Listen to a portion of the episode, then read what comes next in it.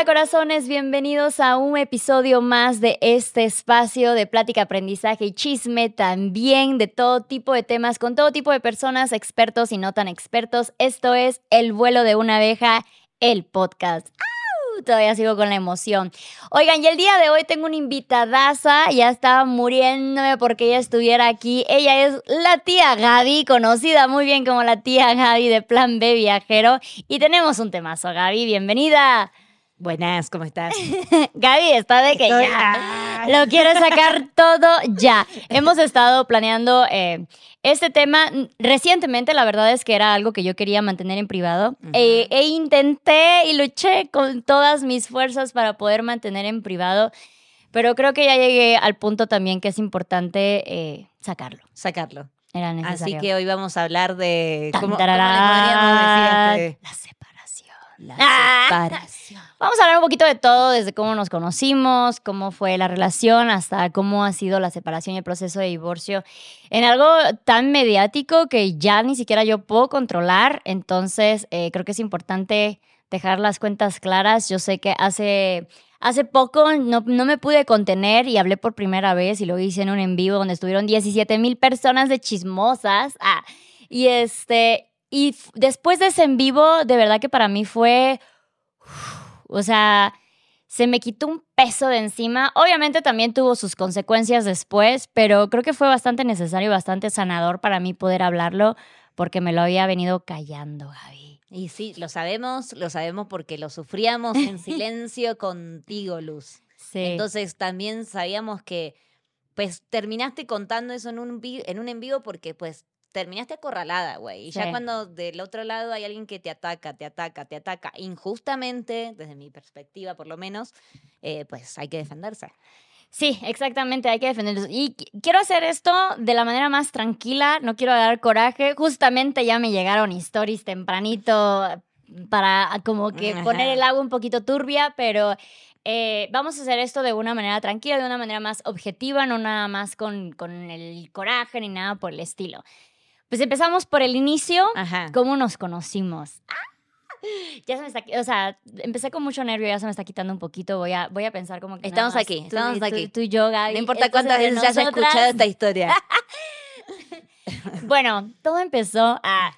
Yo estaba trabajando en una granja en el 2019. Estuve tres meses en una granja.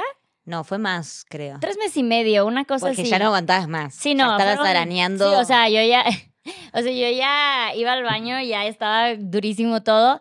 Eh, estaba completamente aislada, o sea, mi, mi, mayor conexión eran osos y ciervos, entonces sí, la neta, sí, yo ya bajé de la granja en plan de, güey, lo que caiga es bueno. O sea, vamos a darle mantenimiento al cuerpo y literal. Y de hecho lo dijiste. Sí, o sea, era muy abierta al respecto. Te, acuerdas que tenías dos señores de Oaxaca? Que ya, ya al final. Los estaba empezando a ver guapos. Los últimos días decía, yo les estoy empezando a ver guapos. Creo que tengo que salirme de aquí. Y era como, eran unos señores como de 60, ¿no? Nada que ver, nada que ver. Este. Y bueno, bajo de la montaña y estábamos con una amiga con la que eh, ella me alcanzó. Y yo dije, yo ya me iba, yo ya me iba de California, iba a regresar a México, ya hasta ahí había llegado mi tiempo, mi amiga acababa de llegar y ella no hablaba muy bien inglés, entonces yo le dije, voy a quedarme contigo una semana en lo que te acomodas y ya de ahí me voy. No, no sabemos si es una buena decisión, mala decisión, o sea, ya ahorita ya pasó, se ven las, ya pasó. Esa fue la decisión que se tomó en el momento. Llegamos al hotel y nos encontramos con este chico en el lobby. Él estaba hablando como que súper fuerte, entonces ya era así como que, ok, ya te vimos. Y me acuerdo que lo primero que me dijo fue así de... no, lo primero que me dijo fue así de, ¿ya probaron el jacuzzi? Y yo lo vi con una cara de, obviamente no voy a hablar sobre el jacuzzi contigo, extraño, pero no estaba feo, tenía muy buenos hijos, muy buenos ojos, o sea, unos ojos muy bonitos. Y yo así como que no, y entonces como que cambió el tema y fue así de, ah, eh, bueno, eh, ¿tienes el wifi? ¿Te sabes el wifi? El chiste es que empezamos a platicar y me acuerdo que les escribí a, a Plan B, a Domarte, tenemos un, un, chat donde hablamos todos los días, literal, y que les dije de, conocí a un chico, está guapo, nada más necesita un baño. Me acuerdo clarito de eso. Porque él también venía como que de granjas y sí se veía súper malandro. O sea, era una de dos, aquí o me enamoro o desaparezco, ¿sabes? Una de dos, o sea, estaba muy intenso el asunto. Y obviamente di mi número, porque sí. y ya al día siguiente fue así de, oigan, eh, les, les consigo trabajo, que no sé qué. Yo no, mira, yo ya me voy, eh, porque quería que fuéramos en la madrugada a trabajar con él. Y yo así como que, eh, no, gracias, dice mi mamá, que eh, cuéntales a tu amigo más cercano.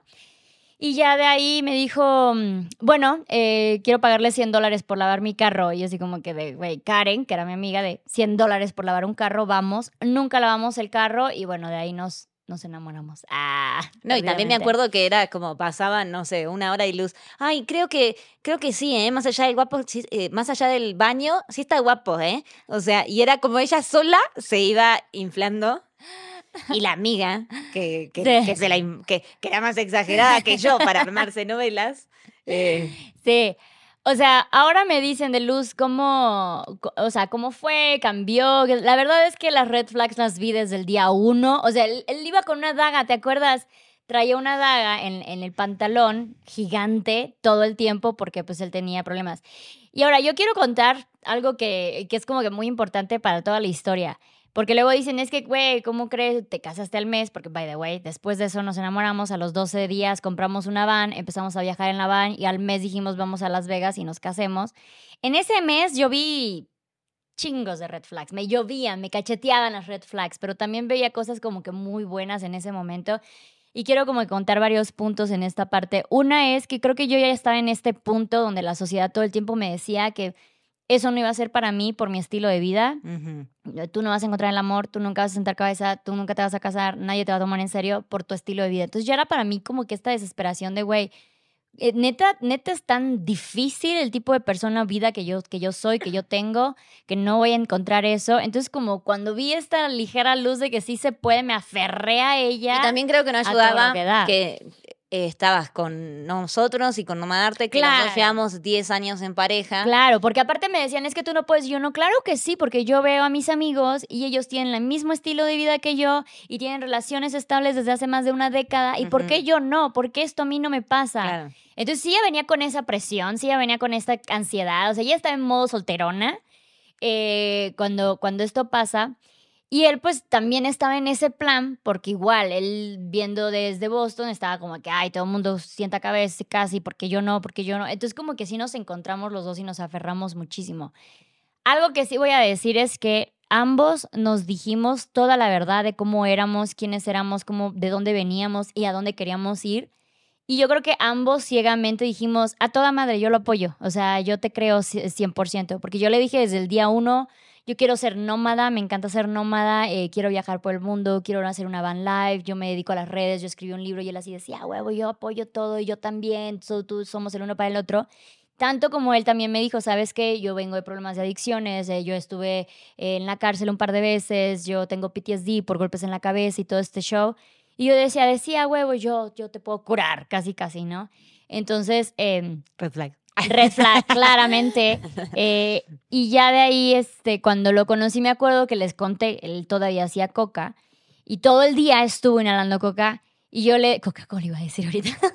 todo el día estuve inhalando coquitos. Yo me quedaba así como de que, güey, ¿qué pedo? Y les decía yo a, a, Plan B, a, a Camo, a, Gaby, a Nomadarte, que yo sé que ellos igual podían como que entender un poco la situación y me acuerdo que Camo me decía, no, Luz, nadie deja la coca de un día para otro. Nadie. O sea, no. O sea, sí me lo decían claramente de, güey, no, ahí no, es. Y yo, pero es que él ya me dijo que la va a dejar. O sea, de que era de que en un día se echó como, no sé, seis, siete líneas en lo que estaba yo ahí en Automáticamente ahí con Nomadarte hicimos otro grupo. donde era Salvando a Luz. Eh, de como, a ver, ¿qué onda esta situación? No, no, no nos late, está como muy red flag, muy grande y pues como que la decisión que se tomó fue, bueno, pasaron tres días. ¿Qué puede pasar? Ingenuamente. Ingenuamente. Sí. No, y es que también es el problema que yo estaba lejos de todo. Exacto. No tuve a nadie que me jalara en ese Exacto, porque la mía que tenía la única que tenía, Claro, la única que tenía era de luz, este güey te ama. Otra que también a los tres, cuatro días que me está diciendo eres así como que yo de verdad que sí, de güey, no es cierto. O sea, son tres, cuatro días. Claro, porque es eso. ¿A cuánto tiempo te dijo te amo él? No recuerdo, pero yo creo que igual a los 3, 4 días. 3, 4 días, güey. Eso es una red flag gigante. Nadie a los 3, 4... Chicas, si alguien a los 3, 4 días te dice te amo, no le crean, es mentira. Es que yo soy muy pasional también. No, pero yo también soy intensa, él ¿sabes? Digo, también yo soy una red flag, ¿sabes? Sí, obvio, pero él también se hizo una idea de ti, ahí como claro. me O sea, es, no, no se enamoró de ti, sino de la idea que se hizo de ti. Claro, no, y ambos, porque entonces la cosa fue que ambos nos dijimos qué éramos, cómo queríamos ser, cómo queríamos vivir, ambos lo aceptamos, entonces ambos dijimos a toda madre, encontré mi media naranja. Pero es como que más que enamorarse el uno del otro, se enamoraron de, la, idea. Claro, totalmente, totalmente. Este, y era así, por fin encontré a alguien que me comprende y que me sigue y que me entiende y quiere las mismas cosas que yo porque ni él esperaba que cuando yo le decía quiero ser nómada, me refería realmente a ser nómada, vamos a viajar todo el tiempo y obviamente cuando empezamos a viajar ya él era así de, güey, acabamos de regresar de un viaje, güey, no, yo ese, esa caminata no la quiero hacer, no, yo eso no quiero, yo eso no quiero. Y viceversa, o sea, yo decía de sí, no hay problema. Y cuando yo empecé a ver eh, sus actitudes por el PTSD, por las drogas y todo eso, yo decía de, güey, no, o sea, yo, yo sabía que tú me habías dicho esto, pero no me esperaba esto. Entonces ahí empezó una estira y afloje de tres años de los dos, de quiero hacer que funcione porque ya había dicho que sí quiero que funcione, pero esto me está sobrepasando. Tu vida me está sobrepasando y mi vida lo estaba sobrepasando. Y de ahí fue una estira y afloje de tres años de quiero que funcione, quiero que funcione, quiero que funcione. Y claramente no está funcionando. y, y, el y en un momento porque hay algo que él te dice mucho que te recrimina es que él abandonó todo por ti. Mm. Tú también abandonaste todo por él. No, pero aparte él ya había abandonado las cosas antes de conocerme. o pues, sea, bueno, sí. Yo ya lo conocí cuando él ya había abandonado, claro, ya pero, se había ido Pero tú en un momento él te dijo tu, su sueño, claro, tener una granja. Y tú dijiste, a huevo, te acompaño. Claro. Y Luz renunció a todo, güey. A sus redes sociales, cerró todo. A mi país, a mi vida social, todo. Se fue a vivir a un país que no era el suyo, que no tenía nadie cerca, conocido. Y mi opción era quedarme de ilegal, o sea, era lo que él quería, que me quedara de ilegal. Y en una cabaña que no tenía las condiciones óptimas para tener a una bebé. Sí, sí. Porque no tenía baño, no tenía gas, no había electricidad, no, nada. Claro. La cosa aquí también es que como todo esto ya fue público, a partir de enero de este año, la gente ya vio la parte que a él le tocó renunciar para venir a mi estilo de vida. Pero antes de esto, yo también, o sea, a mí me, también me tocó renunciar a mi estilo de vida para hacer la de él. Y lo, lo que pasó fue que su plan no funcionó. No funcionó porque no estábamos llegando a ningún lado. O sea, yo estaba de, sí, a huevo, nos vamos a una granja, sí, a huevo, vamos a hacer lo que tú quieras. Y nos vamos a una, a una cabaña abandonada y con ratas y con serpientes y no hay pedo, de aquí vamos a crecer. Porque mi idea era de, todos podemos empezar de cero y el punto es ir creciendo, creciendo, creciendo. Pero luego pasaba seis meses, un año, y yo veía que seguíamos en el mismo punto y empecé a ver, güey, esto no es el, un inicio, este ya es la vida que nos espera.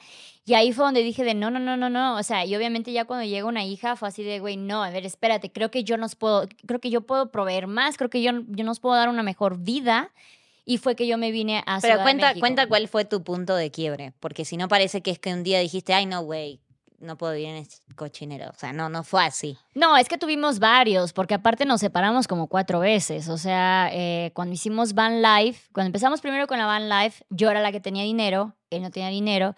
Yo ingenuamente le dije, sí, yo me encargo de todo, pero yo acostumbrada a mi estilo de gastos, que eran como muy específicos, muy de solo lo que necesitamos y voy trabajando en el camino y todo lo demás. Y no asimilaba yo que iba a empezar yo a mantener a un americano que está acostumbrado a sus Dunkin' Donuts todos los días, a su mota de dispensary, a cafés, a el, eh, comer en el Carl's, no sé ya ni siquiera cómo se llama, pero pura franquicia, todo, de todo comprado, todo caro. Y yo veía que el dinero se iba, se iba, se iba como agua, dinero que a mí me hubiera durado años. Y tú en ese entonces vendías ojos de Dios, ¿no? no, no, no. Entonces, cuando yo veo que el dinero se me está yendo, yo dije, güey, tengo que ver una manera de cómo, ahora sí que renovarlo, ver alguna, alguna forma. Y empiezo yo a hacer los mandalas. Yo empiezo a aprender a hacer mandalas en la van. Y empiezo a vender los mandalas en la van, en lo que yo decía de, bueno, yo sé que él está incómodo ahorita, pero va a encontrar su camino, va a encontrar la manera. O sea, yo como que muy acostumbrada a la resiliencia que yo vengo manejando de si esto no funciona, órale, aquí ya te encontré otra cosa. Esto no funciona, a ver, aquí ya me inventé otra. Esto no funciona y así. Pero él era, no, él era de o soy electricista en Boston o soy granjero en California. Párale de contar. Entonces, cuando yo veo que él ya no le estaba echando tantas ganas, sí empiezo yo así como de, güey, o sea, no puede ser tú el que no, no aporte dinero, pero el que sí gaste más. O sea, así no funciona. Y si empiezo yo a verme ya como de, güey, güey, güey. Y el problema es que era eh, para él el que yo lo viera como de, dude, ponte las pilas. En vez de para él pensar si me voy a poner las pilas, era el de, no, tú ya me quieres dejar y este, me criticas todo y no me aguantas. Entonces... Ajá, o sea, me reprochaba el que yo le quisiera pedir que ponte las pilas, güey. Sí, que estemos a la par, güey. Entonces fue lo de los cabos. Fue la mm. vez de los cabos. Conocimos a un, a un italiano. Él lo invita a viajar con nosotros en una van. Vivíamos los tres con Taz, que es un perro grande. Y el italiano, igual que yo, en dos segundos encontró trabajo, en dos segundos aprendió el idioma, en dos segundos se aplicó, porque pues eso es como que lo que uno espera de la vida.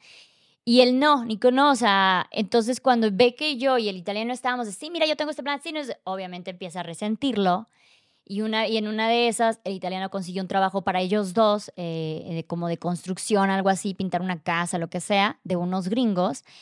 Y en la noche los gringos nos invitaron a una fogata y en lo que estamos platicando con los gringos, pues el italiano empieza a contar de que habla tres idiomas, o sea, habla inglés, español, yo también hablo inglés, español, y los gringos no sé qué. Entonces Nico lo agarró así como, sí, pero cuando alguien se empieza a golpear la cabeza, empieza a golpear la cabeza en plena fogata, y en eso salen... Con la gente que le acaba de dar trabajo. con la gente que nos acaba, bueno, les acaba de dar trabajo, enfrente del italiano, enfrente de todos, se va a la van, y yo nada más empiezo a escuchar que grita, ¡Luz! Llevábamos, no sé, tal vez dos semanas de casados, una cosa así. ¡Luz! Y yo sí que de bueno, ay, con permiso, ahorita vengo, bye. Llego a la van y había roto un cristal, ya estás, ya se había huido, porque estás, pues, obviamente en esa situación dice, no, güey, va solo. Y este, le digo, güey, ¿qué pedo? Me dice, ¿ves lo que haces que yo haga? Y es como que, güey, no, porque ya me, han tocado relaciones de estas de, es que yo me pongo así por tu culpa. Claro, tú, me, tú haces que yo me ponga así. Y es de las pocas cosas que siempre tuve como claro de, no, a ver, espérate, no es mi culpa que tú no tengas autocontrol. Em, y ya, así que no, tú lo que necesitas es venir a darme amor y que no sé qué, y que no sé, pero se puso loquísimo, loquísimo. Entonces, eh, yo obviamente dije, no, a ver, espérate, bye, yo por esto no firmé, o sea, este nivel de, de, crisis no me las esperaba yo, yo no sé cómo controlarlas, están fuera de mis manos.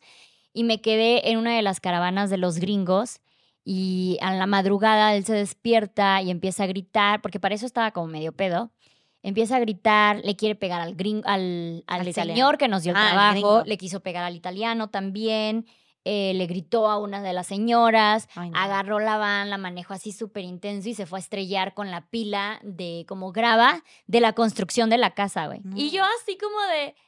Yo con mis mandalas, güey, les regalé todas mis mandalas a los viejitos. sí, güey. Lo siento mucho, tengan todos mis mandalas que no era tu responsabilidad, no, era nada de lo que estaba Pero yo me sentía súper, ya sabes, súper culpable, súper responsable de perdones, yo les traje a esta persona, no sé. Este, obviamente en ese momento me separé, yo me fui a Cabos. Y para él, o sea, desde ahí me empecé a dar cuenta que él no relacionaba porque yo me iba, sino que era siempre de tú me abandonaste, tú me dejaste, tú te fuiste, tú me dejaste solo. Y yo sí, pero ¿te acuerdas por qué? O sea, ¿recuerdas, ¿recuerdas por sí, qué? Sí, como que él no entendía que eso que le pasaba a él... Era una reacción a sus acciones. Ajá, y que, y que es como, ok, hay una consecuencia de que tú no sepas controlar tus emociones porque tengas PTSD o lo que sea, pero ¿qué estás haciendo para eso? Nada, porque eh, alguien así necesita ayuda psiquiátrica, psicológica. Claro, y entonces llegó un momento en que ya me la vendía como que no, es que a mí tú eres mi terapia, tú eres mi... Y yo digo, me estás dando una responsabilidad que yo no puedo controlar, ¿sabes? O sea, yo no sé cómo manejar esto. las novelas de los, las películas de los noventas nos hicieron mucho de eso, daño nos hicieron mucho daño. Eh, claro, la mujer te, va a curar. Y yo no me quería ver como esta mujer mierda, pues es que sí él me dijo, la neta sí me dijo, pero yo no me esperaba esto y no me quiero ver tan mierda de, bueno, pues te ves, güey, ¿sabes? Entonces yo era así como que me separé eh, me fui a Cabos con el italiano, obviamente le echó toda la culpa al italiano, o sea que todo eso pasó por culpa del italiano. Y me fui y em, fue donde empecé los tallercitos de luz, porque fue así de, güey, ya dejé todos mis mandalas, ya no tengo mi material, todo quedó en la van, tengo que hacer algo. Y empiezo a dar los talleres en línea, que bueno, esa es otra historia.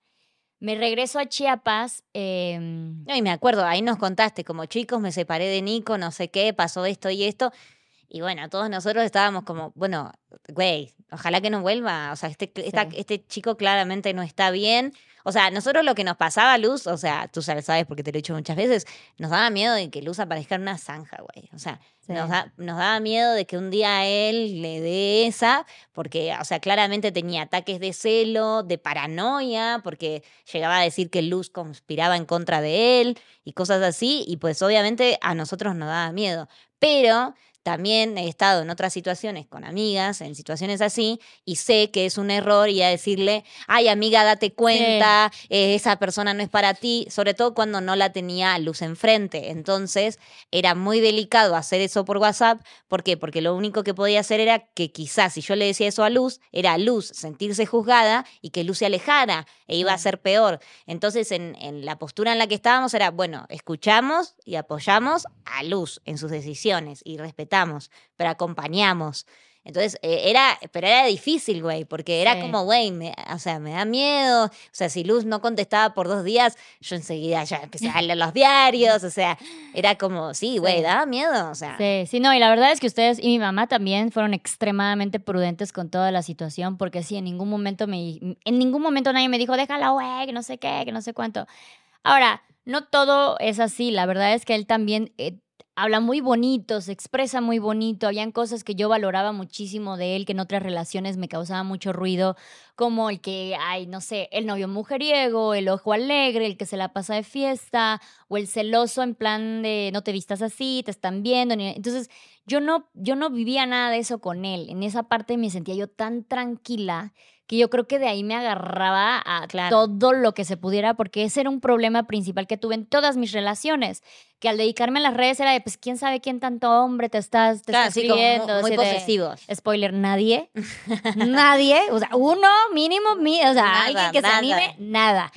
Em, entonces creo que yo me agarraba muy de ahí porque era así como yo sentía que tenía la libertad de ser quien yo quisiera ser y él no me iba a decir nada en ese aspecto pero ya después obviamente empezó cada vez a limitarme más la onda de los viajes, la onda de las redes, eh, y bueno, pasaron muchas cosas. Siguiendo cronológicamente, yo me voy a Chiapas, empiezo a dar los talleres, me ir muy bien con los talleres, estábamos ya ahorita en plena pandemia. Obviamente tampoco es como que pasó esto, ya no quiero volver a saber nada de ti. En plena pandemia, claro que yo estaba pendiente de él, de, oye, ¿cómo estás? ¿Dónde estás? ¿Qué está pasando? Porque él estaba en una van, regresó a Estados Unidos y se supone que el plan era que en lo que yo daba talleres, él iba a buscar un trabajo de mesero o algo por el estilo en San Diego, Los Ángeles. Porque yo le decía de, güey, puedes aprovechar tu imagen, tienes buena labia, le caes bien a la gente, aprovecha eso, ¿no? Para trabajar. El chiste es que siempre me dijo que buscaba, pero no pasaba nada, no había nada, no existía nada, este, ningún tipo de trabajo. Eh, y ahí fue donde decidimos irnos a vivir a Tijuana yo ya tenía el dinero y le dije, bueno, creo que puedo rentar una casa en Tijuana, yo pago el primer mes, pago el depósito, compro el refri, la cama, la armo de pieza a cabezas, que había quedado preciosa esa casa, y te veo en Tijuana, ¿no? Entonces, eh, llegamos a Tijuana y él consigue un trabajo en, en la Marina de San Diego. Entonces, como por tres meses fue así de, güey, lo logramos, ¿sabes? Llegamos a esta estabilidad emocional, financiera, geográfica, lo que quieras, ¿no? Estábamos en plena pandemia, entonces como que yo no, yo no podía tener esa ansiedad por viajar, porque pues no había manera. Yo seguía dando talleres desde mi casa y él se iba a trabajar. Pero la vida fronteriza era un poco desgastante porque yo no podía cruzar Estados Unidos por la pandemia entonces era de que él se quedaba en la van toda la semana en Estados Unidos y yo me quedaba en la casa con, con el perrito, con Taz, y él regresaba los fines de semana. Entonces esta dinámica al partir de los dos meses a él ya le empezó a pesar y sin preguntarme, sin, sin, sin nada, renuncia.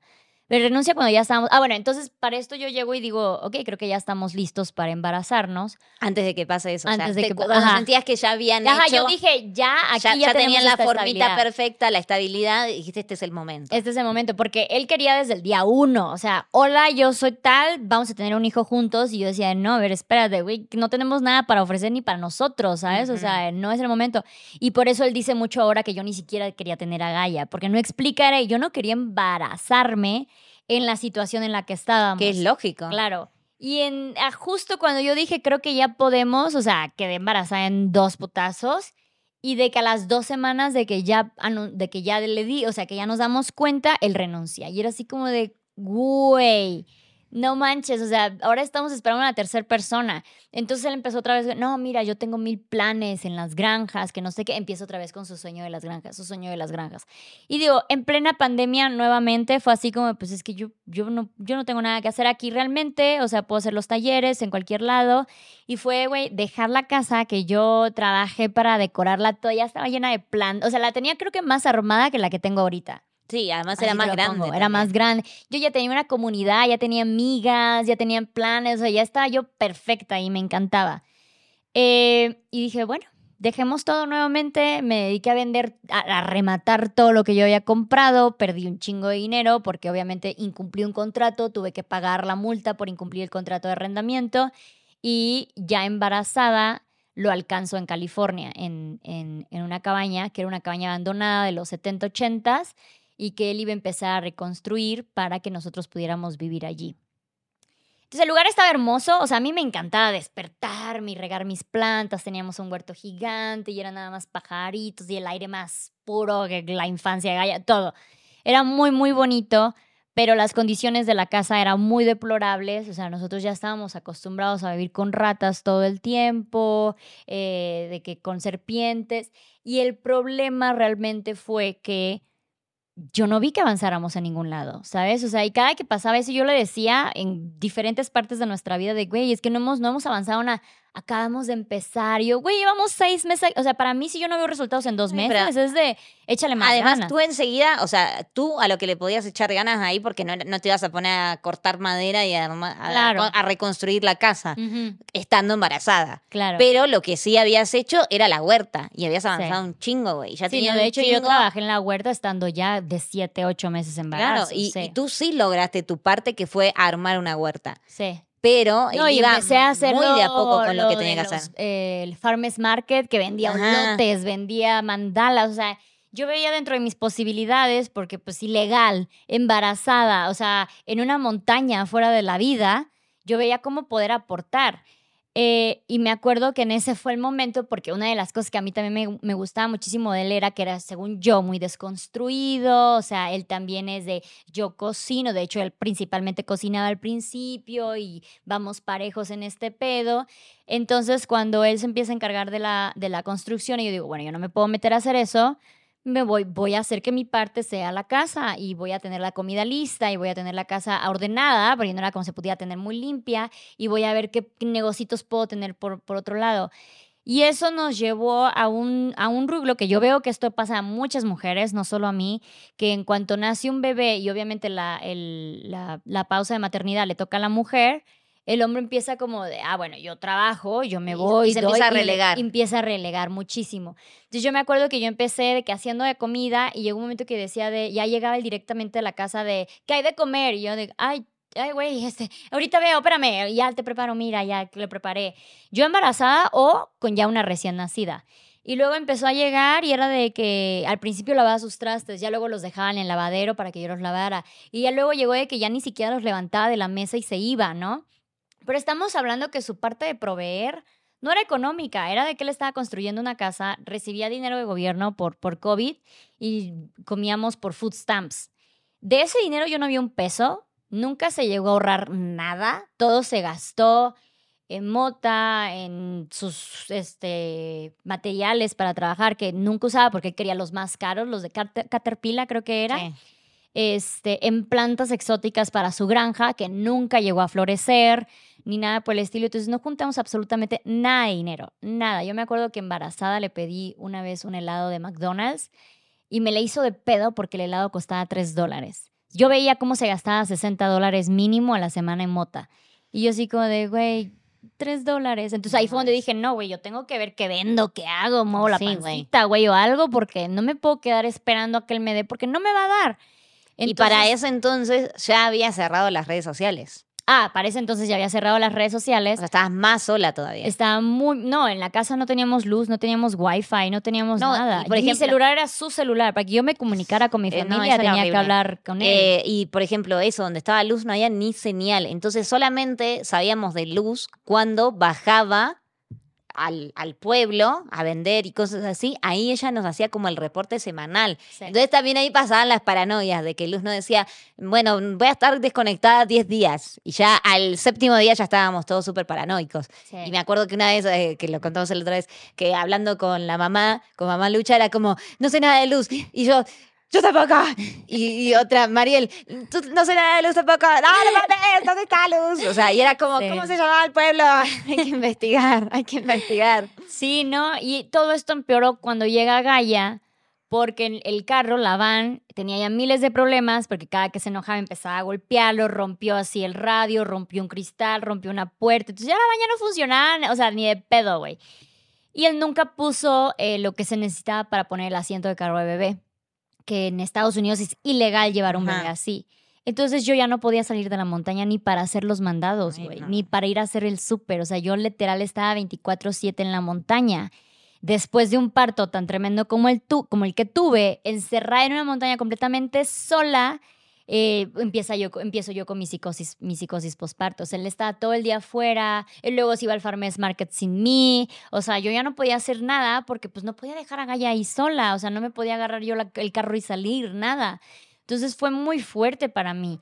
Eh, y ya cuando pasa todo eso, ya cuando llegamos a este ritmo, a este punto donde ya ni siquiera levantaba sus platos de la mesa y me empecé a dar cuenta de que nunca bañaba a Gaia, no le cambiaba el pañal, no se despertaba en las noches, fue así como de que fuck. O sea, de. La cagué. Porque él venía enchulándome la mente de yo soy un excelente padre. Hasta la fecha lo sigue diciendo. Yo soy el mejor padre del mundo. Y yo sí que, pero sí, o sea, y eres muy cariñoso, pero no nada más necesita cariño la, criatura, ¿no? Me acuerdo que una vez le dije de, ah, ya quiero que Gaya coma para empezarle a hacer sus, sus, preparados. Y me dice así como que, la comida cuesta, o sea, como de que, es tu bebé, ¿sabes? como de que mínimo para la niña. Y muchas cosas así. Me acuerdo que yo estaba recién parida, estábamos en un Airbnb en lo que recién nació Gaia y yo ya estaba extremadamente exhausta. Eh, y le dije una noche de, güey, tú encárgate de cambiarle los pañales en la noche porque de verdad yo necesito dormir dos segundos porque o despertaba cada dos horas por Gaia o cada tres horas por mis medicamentos, por la O sea, recordemos que tenía eh, preeclampsia y que estaba en etapa de purperia. Claro, con, con, cesárea, todo. ajá.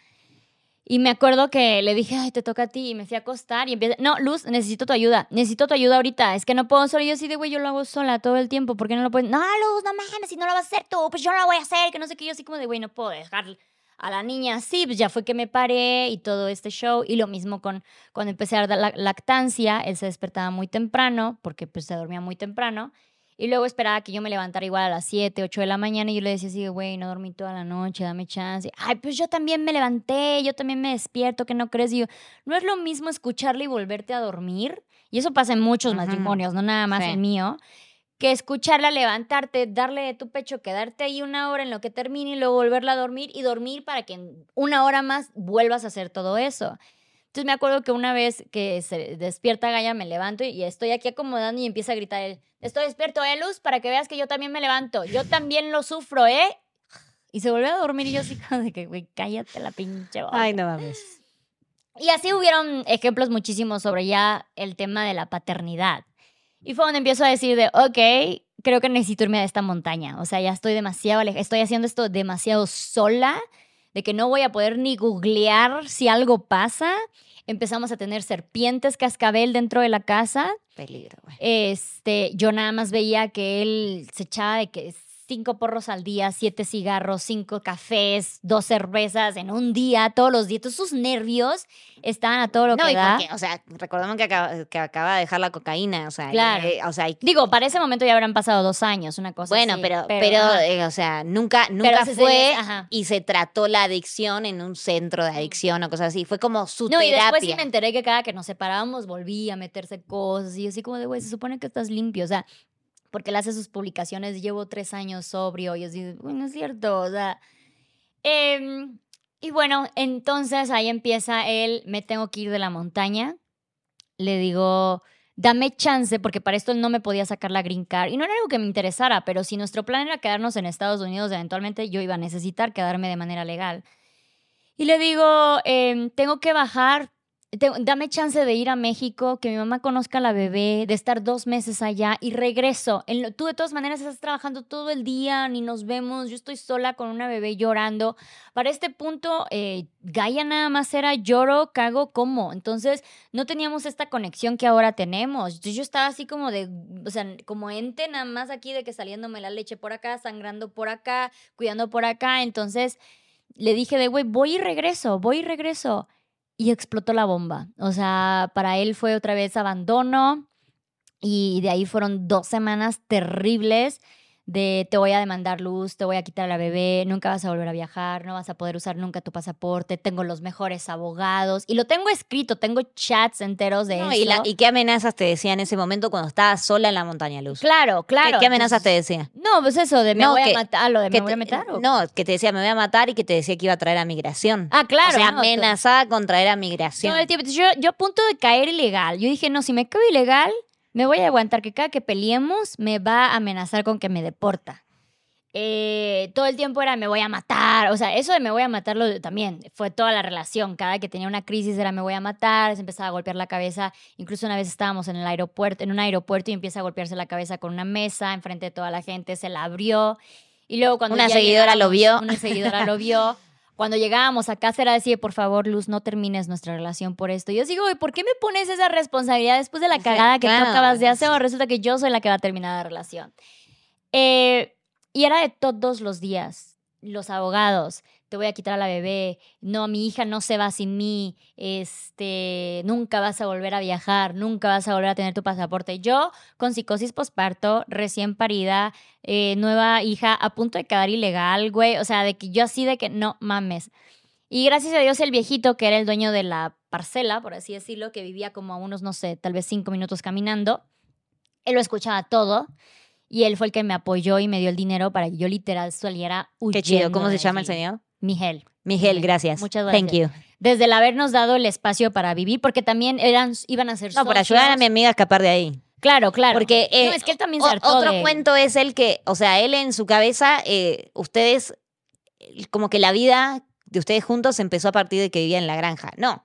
La vida de ustedes empezó siendo nómades y después cambió, después fueron a vivir a, a Tijuana y como tercera, cuarta opción fue la granja. Entonces, eh, porque es algo que le dice actualmente, que es eh, que se secuestró a Gaia. No secuestró a Gaia, la, sacó de ahí y ella huyó. Ustedes acaban de escuchar lo mismo que acabo de escuchar yo. Díganme si en la situación de, de Luz no harían lo mismo con una hija, si no, no huirían de un lugar así. no, vení. No, que lloras también. Vamos a, vamos a llorar la corte comercial. Ay, no. Sí, fue, fue muy fuerte porque aparte yo venía de violencia económica, no tenía un peso, eh, no tenía nada, estaba completamente lejos. Ay, no. Y, un este chiste, boludo. no mames. Y bueno, ya este, mi hija me apoyó y tuve que tomar un camión con Gaia de 22 horas con una recién nacida, él empezó a gritar, me acuerdo que le gritaba Tash, rompió mitad de la casa, yo tuve que salir huyendo, o sea, nada más alcancé a agarrar como que los papeles de Gaia, no me traje nada de ropa, nada, nada, nada. Y así llegué a Tijuana, gracias a Dios, en Tijuana tenía pues ya una comunidad que había empezado de antes y pues me puse a pintar paredes, me puse a hacer mandalas de que por 500 pesos para luego poder comprar mi vuelo a Chiapas. No sabía que le íbamos a necesitar. Gaia estaba preparada, yo no le creí. Tiene mucho que no hablo de eso. O sea, te digo, tengo tantas cosas bloqueadas y seguramente me salté muchas cosas más.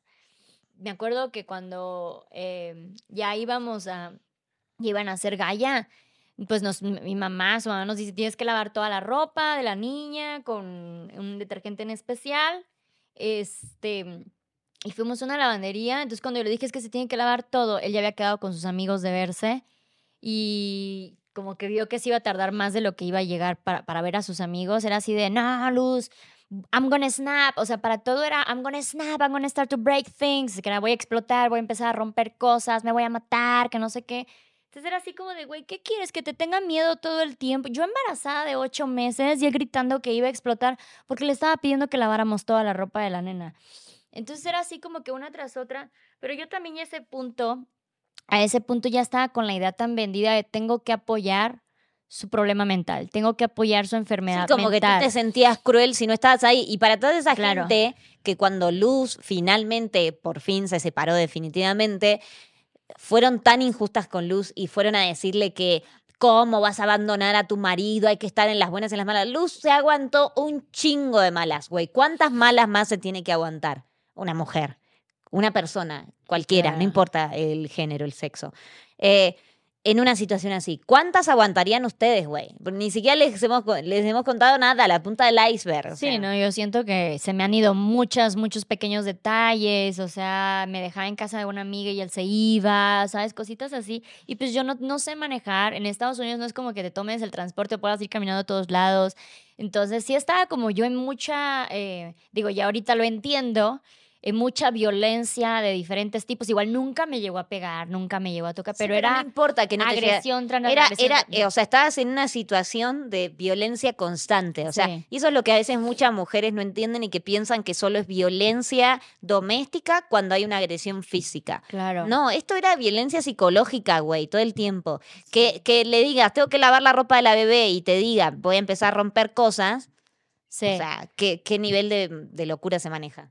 Sí, sí, sí, no, y este, y era una tras otra, y obviamente, porque luego dicen, ay, pues qué mensa haber aguantado tanto, güey, uno se empieza a achicar, una se empieza a chicar y empieza a decir de uno, pues sí, está bien. Hay una serie muy buena que es Las cosas por limpiar, que se ve claramente eso y que es una historia verídica, es un libro, está basado en un libro que escribió como, es la historia de la, de la protagonista, se la recomiendo mucho, está en Netflix. De hecho, Luz empezó a ver esa serie. Mi hermano me la recomendó. Tu hermano te la recomendó, la empezó a ver con Nico y Nico dijo, no, mejor no, no me no, gusta. No, mi hermano me la recomienda y me dice, mírala pero sin Nico. Mm. Porque obviamente toda mi, o sea, todo mundo ya veía las cosas. Mírala pero sin Y me insistió un chingo mírala pero sin Nico, mírala, y ahí va tu pendeja y la ve con Nico, obviamente. Entonces al primer eh, capítulo a mí me cae como de que, güey, y a Nico obviamente le parece agresivo, entonces de que, ay no, esas son pendejadas, no, no, no, yo no voy a ver eso, que no sé qué, y la dejamos de ver, y nunca la volví a ver. Eh, porque fue muy, muy como de, ajá, sí. Fue exactamente lo mismo, porque el tipo no ejerce violencia física sobre, esa, sobre ella, pero sí mental. Y a ella le cuesta mucho tiempo darse cuenta que está en una relación violenta. Sí.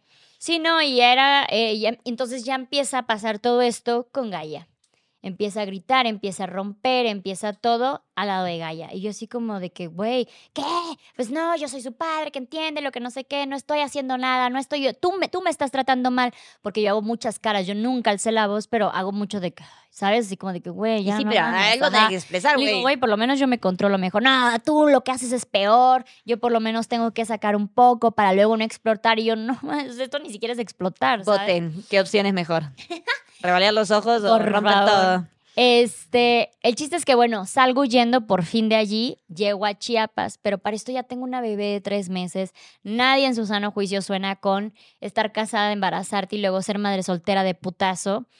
Eh, y otra vez empiezo con de no, mire, es que cualquier hombre reaccionaría así en mi situación. Y yo, güey, yo te dije nada más me voy dos meses no te vayas de la granja porque yo sé que tú tienes un sueño que cumplir y se lo rogué, güey, no te vayas porque él me decía, bueno, pero me voy contigo. Y parte era de, tú tienes un sueño que cumplir, que sé que me lo vas a echar en cara después, tuve razón.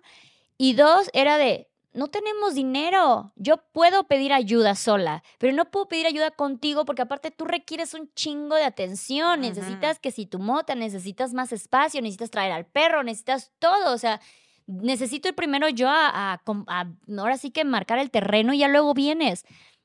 Y él nunca lo entendió, él piensa como que siempre nada más se lo negué. Me vine a Chiapas. Que te secuestraste a la niña. Ah, aparte, me vengo a Chiapas y obviamente a, los, al mes máximo él deja la granja.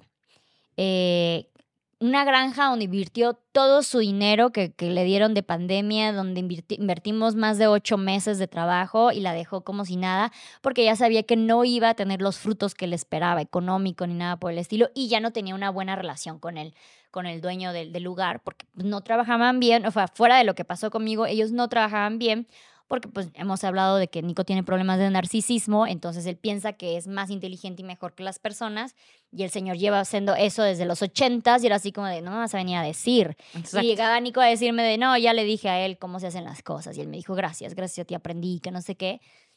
Y yo con el viejito, la verdad es que sí decíamos como que, de, no, así que te dijo ahora, o sea, llega un momento que ya estamos en esa situación. Deja todo, se viene en la van sin decirme nada y ya está en San Diego y era así como, ya dejé todo por ti. Yo así como de... Nadie te pidió nada. No, no lo necesitaba, pero va vamos a volver a intentar. No, y también qué pasaba, él te endulzaba el oído. Claro. O sea, lo que pasaba era que, o sea, pasaba, dejaba pasar un poco el tiempo y qué empezaba a hacer, que es algo que pasa mucho en este tipo de vínculos, que es que te dicen lo que quieres escuchar. O ya no sí voy a decir, amor nunca fue el problema por ninguna de las dos partes. No nos separamos porque haya dejado de haber amor en ninguna de las cuatro veces. O sea, ese no era nuestro conflicto, nunca fue que nos pusimos el cuerno ni nada por el estilo, ¿no? Pero llegas a un momento tan tóxico que lo necesario es, separarte, claro. y además, o sea, por amor es que te quedaste tanto un tiempo y por amor es, que, lo intentaste tantas veces y por amor propio también es que tuviste que vivir de ahí, porque ya después cuando ya tenías una hija que dependía de ti, güey. O sea, es como ahí es donde uno vela y dice, para todo esto nosotros no lo conocíamos a él.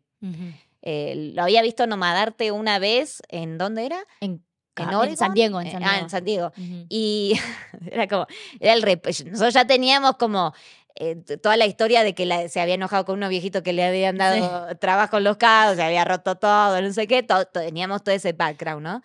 y, aparte eso nos pasaba súper, o sea, les estoy contando de una, dos, claro, eso de que encontrábamos trabajo y terminábamos el trabajo a la semana porque él explotaba y nos corrían y era siempre terminar súper mal en cada trabajo, o sea, y eso le pasó en Caléxico, en San Diego, en todos lados, siempre que lo corrían y él peleaba y gritaba, ya sabes, o sea, siempre era como muy dramático el, puta, tenemos que huir, güey, porque nos están corriendo, ¿sabes? Y bueno, y, y entonces los de Nomadarte lo conocen y fue como, ¿qué pedo, güey? O sea, porque era como, o sea, ya nos habíamos hecho una imagen de él y, y pues obviamente a Gus sobre todo no le cayó bien. fue como... Se la pasó ahí, se la pasó haciendo, no sé, no me acuerdo que estaba haciendo un café o no sé qué dijo que estaba haciendo. Dijo, no hizo nada, güey. Y como eh, Gus tampoco habla mucho en inglés, o sea, era como no, no interactuaron mucho entre esos. Pero creo que no, no se llevaron bien O sea, tampoco no, fue como que se, ay, qué incómodo fue no, todo. No, no, pero... Pero tampoco fue, ay, no Ajá, que fluyó. Que es lo que yo tengo con ustedes, Pero obviamente lo que, lo que, o sea, los chicos también era como, a ver, güey, ¿quién es este? ¿quién es este güey que está haciendo sufrir a mi amiga, güey? O sea, entonces obviamente iban con esa postura. Eh, yo también cuando lo conocí iba en esa postura. Camo es mucho más eh, flexible y menos prejuicioso. Yo sí iba medio así. Pero Camo es, él le gusta hablar con los locos, eh, entonces él se lleva muy bien, él, Camo se lleva muy bien con todo el mundo. Y pues Camo eh, patina. y, y, y, claro, y, entre ellos se entendieron. Y, también para nosotros era importante conocerlo, igual me estoy adelantando en los hechos, pero porque era como, a ver, güey, ¿qué onda este güey? Claro. Claro. Pero bueno, sigamos en orden cronológico, igual vamos a tener que meterle pata. Sí.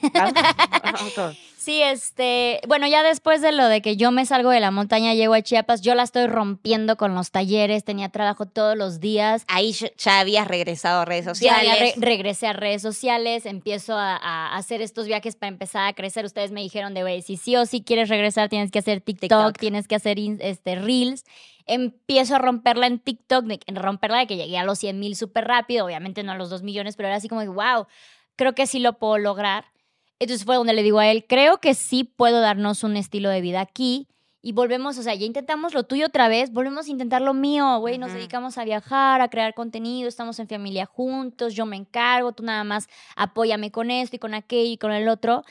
Y él dijo que va, está bien, llega a Chiapas y ya fue donde empezamos a viajar.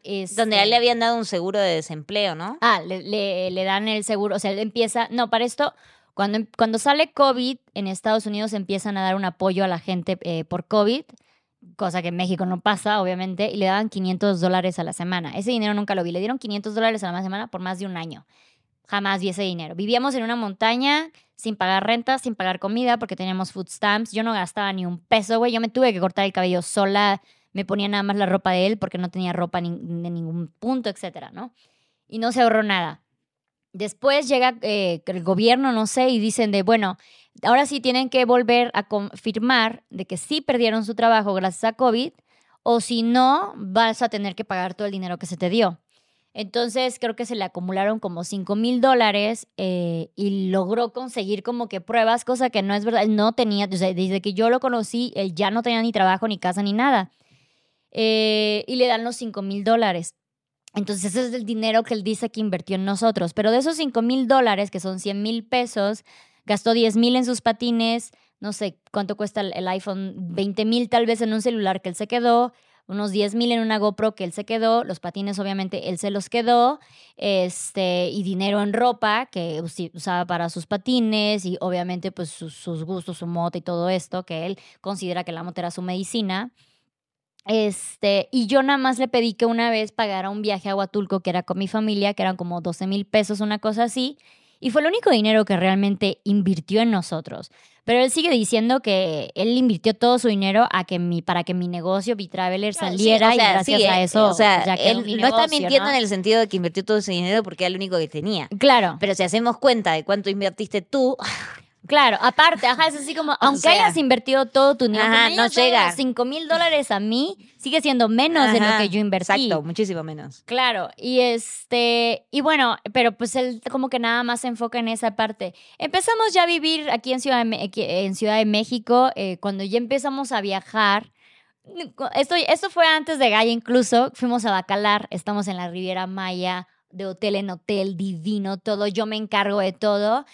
Y el güey empieza a hacer pancho, o sea, empieza a quejarse de que yo lo estoy haciendo trabajar gratis porque le estoy pidiendo que me tome fotos. Pero en no un hotel al que fue gratis, por el que no pagó con boletos, gratis, comida, comida nada. Él jamás había viajado en su vida. Pero no un de, que, ay, te no, no, no, gritando de, me tienes trabajando aquí gratis, nada más me utilizas. O sea, nosotros somos creadores de contenido. Pancho Nos dedicamos a lo mismo. Sabemos cuánto tiempo o sea, sabemos que puede ser cansado estar creando contenido para un hotel y eso. Pero sabemos que ni cerca es parecido de levantarse a las 4 de la mañana, subirse al metro en Pantitlán a las 5 claro. y volver a tu casa a las 8 de la noche. Claro, no, no. Entonces, ni cerca de eso. No, pero aparte de todo lo que conlleva el trabajo, el que te tomen una foto es como que lo más eh, eh variable, tanto así que si ya no está él y yo sigo haciendo contenido, ¿sabes? ya no tengo el estable que me haga las fotos, pero yo sigo buscando en las mañanas sacar las fotos. Pero para él era, me estás haciendo trabajar gratis, ¿no? Porque tu esposa te está pidiendo que le tomes fotos, ¿no? Cosa que cualquier esposo haría, pienso yo. Pero bueno, era, era ese tipo de, de, de agresiones eran constantes, constantes. Eh, por el idioma, constantes. Yo sabes que yo no hablo, tradúceme todo, pero cuando él le tocaba ir a patinar, él, ah, él sabía, sabía cómo llegar, cómo resolverla. Él hablaba español a toda madre. Conseguir mota, igual, él se manejaba bueno, Ahí lo conocimos nosotros, que era cuando ah, llegaron a la Ciudad de México, pero todavía no habían encontrado casa. ¿Qué pasó? Rentamos un Airbnb juntos, no me acuerdo por qué. Nosotros nos teníamos que, quedar y dijimos, que quémonos unos días juntos y la, la, la. Y rentamos un Airbnb en la Condesa. Y bueno, ya, ya la. O sea, el primer día que lo veíamos, ¿eh? Éramos cuatro, más la bebé, más el perro. Adentro del Uber no entrábamos todos, más maletas, más todo, ¿no? Del Uber, ajá. Y entonces eh, Camilo dice: Bueno, yo me bajo y me voy con el perro. Eh, y vayan ustedes, o sea, porque no, no había espacio, no entrábamos todos adentro del Uber. ¿Y qué hace Nico? Dicen, ay, yo también me voy. Y nos, deja y, nos dejan con la maleta, con todo. Con todo, y era como, güey, o sea, no, no nos dejen así, o sea, y era Y Camo llevó a la niña todo el tiempo, o sea, ni siquiera fue como la que Nico me llevó a la niña, no, Camo se encargó de llevar a Gaia todo el camino. Y, y bueno, y, o sea, a mí, él, a mí él, o sea, voy a ser honesta, en, en el trato él no me parecía un mal chico. Sí, no, era, era agradable. Obviamente había que hablar en inglés. Obviamente tiene su encanto. Tampoco es como que voy a recibir patada tras patada tras patada, nomás como, porque sí. Cómo, se queda ahí, o sea. Entonces, obviamente ya con el diálogo, o sea, me parecía un buen chico, pero sí había veces en que si lo contradecías en lo que él estaba diciendo, ya no le gustaba. Y yo lo noté en un momento en que él dijo que quería viajar con Mota por, eh, por México. Y yo le dije, mira, eh, yo soy extranjera, también estoy casada con una persona de México. Y como alguien que, que lleva casi 10 años viviendo en México como extranjera, te digo que eh, aquí... No es una buena idea. No es una buena idea porque tú te agarran a ti y la vas a tener dura y es peligroso, metes en pedos a tu nena, a luz y me dice, tú no me vas a decir a mí cómo tengo que viajar, o sea, todo en inglés, ¿no? Eh, que yo viajé por todos lados. Claro. o sea, yo viajé eh, mucho más que tú. cuando yo lo conocí, nada más se había ido de Boston a California y él ya decía que estaba en el otro lado del mundo. O sea, yo me vine de mochilera desde Argentina, güey, hasta México. Haciendo dedo, o sea, autostop, o sea, no mames. Entonces es como de que, o sea, y no, no, era, no era un concurso de ego a ver quién había viajado más, pero fue como, ¿what? O sea, te estoy diciendo que llevo más tiempo, te estoy diciendo. Pero eso era su narcisismo, o sea, y yo, para él era... Y yo ahí, porque mira, incluso a mí me pasó, o sea, de que dije, bueno, debe ser que se lo estoy diciendo como en un inglés muy rudo, capaz que suena muy imperativo, como se lo dije, ¿no? Capaz que fue eso. Pero ya ese mismo día, en otra conversación, vamos a contar algo, gracioso. Eh, me dice que él era descendiente de Alejandro Magno. Yo soy. Gaby no supera eso. Historiadora del arte soy. Mi personaje favorito de la historia es Alejandro Magno. No hay de personaje de la historia que sepa más que Alejandro Magno. Alejandro Magno, o sea, se le adjudican dos hijos, los cuales murieron, nunca llegaron a tener descendencia. Entonces, ¿de qué chingada madre me hablas que sos descendiente? ¿Cómo es que los descendientes de Alejandro Magno terminaron en Boston? Y estamos hablando de alguien que vivió como 340, 400 años antes de Cristo. Ni la reina Isabel sabe eh, la línea genealógica tan atrás. Y él sí. Y yo como... Y después una cosa que a mí ahí es cuando dije, ah, ok, o sea, este chico como que no sabe diferenciar algunas cosas. Sí. Porque me dijo, eh, soy, eh, entonces mi hija es hija de dioses. Y dije, Alejandro Magno es un personaje histórico. Sí. O sea, estaba, estaba confundiendo la mitología griega con un personaje histórico, con un emperador. Y fue como, o sea, ahí como que dice, y dije, ah, ok. Y de esa y otra que me tiró que como que yo le dije que que era de Argentina y me di cuenta que no tenía idea de dónde estaba y como que me o sea, como que yo sentí que él sentía que de México para abajo era todo lo mismo. O sea, como, por su cara, ¿no? De que no, no, no entendió como lo que le estaba diciendo de que sudamericanas. Sí. Bueno, o sea, pero ya en nivel educativo sí era, es otra historia. Sí, o sea, había fallas. Pero, o sea, igual a todo esto, o sea, digo, no, no vamos a jugar a alguien porque no tuvo acceso a una mejor educación o lo que sea. Eh, pero yo lo que sí notaba es que era alguien que aún cuando hacía su máximo esfuerzo no llegaba ni a la media. Sí. O sea, era como que había que mandarlo a hacer tareas muy simples, como ve a llevar esto al lavadero, que es esos que son. Lavandería. A la lavandería. Por eso no le agarré cuando el chisme, el chisme en el live dije lavadero y nadie me entendía, güey. Me pasó lo mismo, lavandería. Eh, yo estaba ahí presente, o sea, estoy hablando de cosas que fui testigo, ¿no?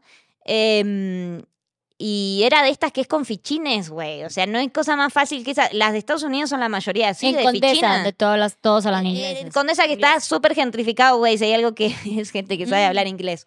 Eh, y se largó a llorar, güey.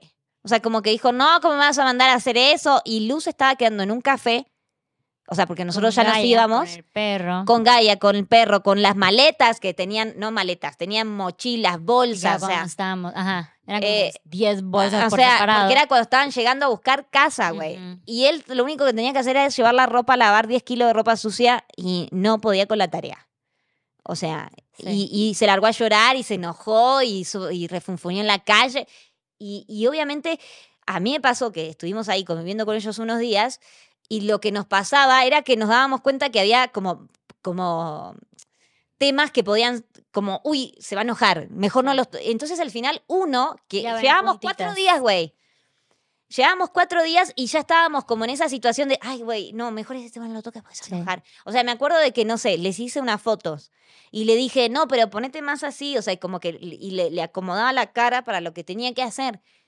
Y, y como que no le salía, era una foto, güey, era para que salga mejor la foto. Y entonces él se frustró y, ay, no me vas a decir vos cómo tengo que hacer, no sé qué. Güey, llevo esto, llevo mucho más tiempo viviendo de, de la fotografía. O sea, sí sé cómo se hace este tema. Si no, no le gusta ser educado. O sea, no le gusta, ser educado. que le enseñen, pues, o sea, que le enseñen.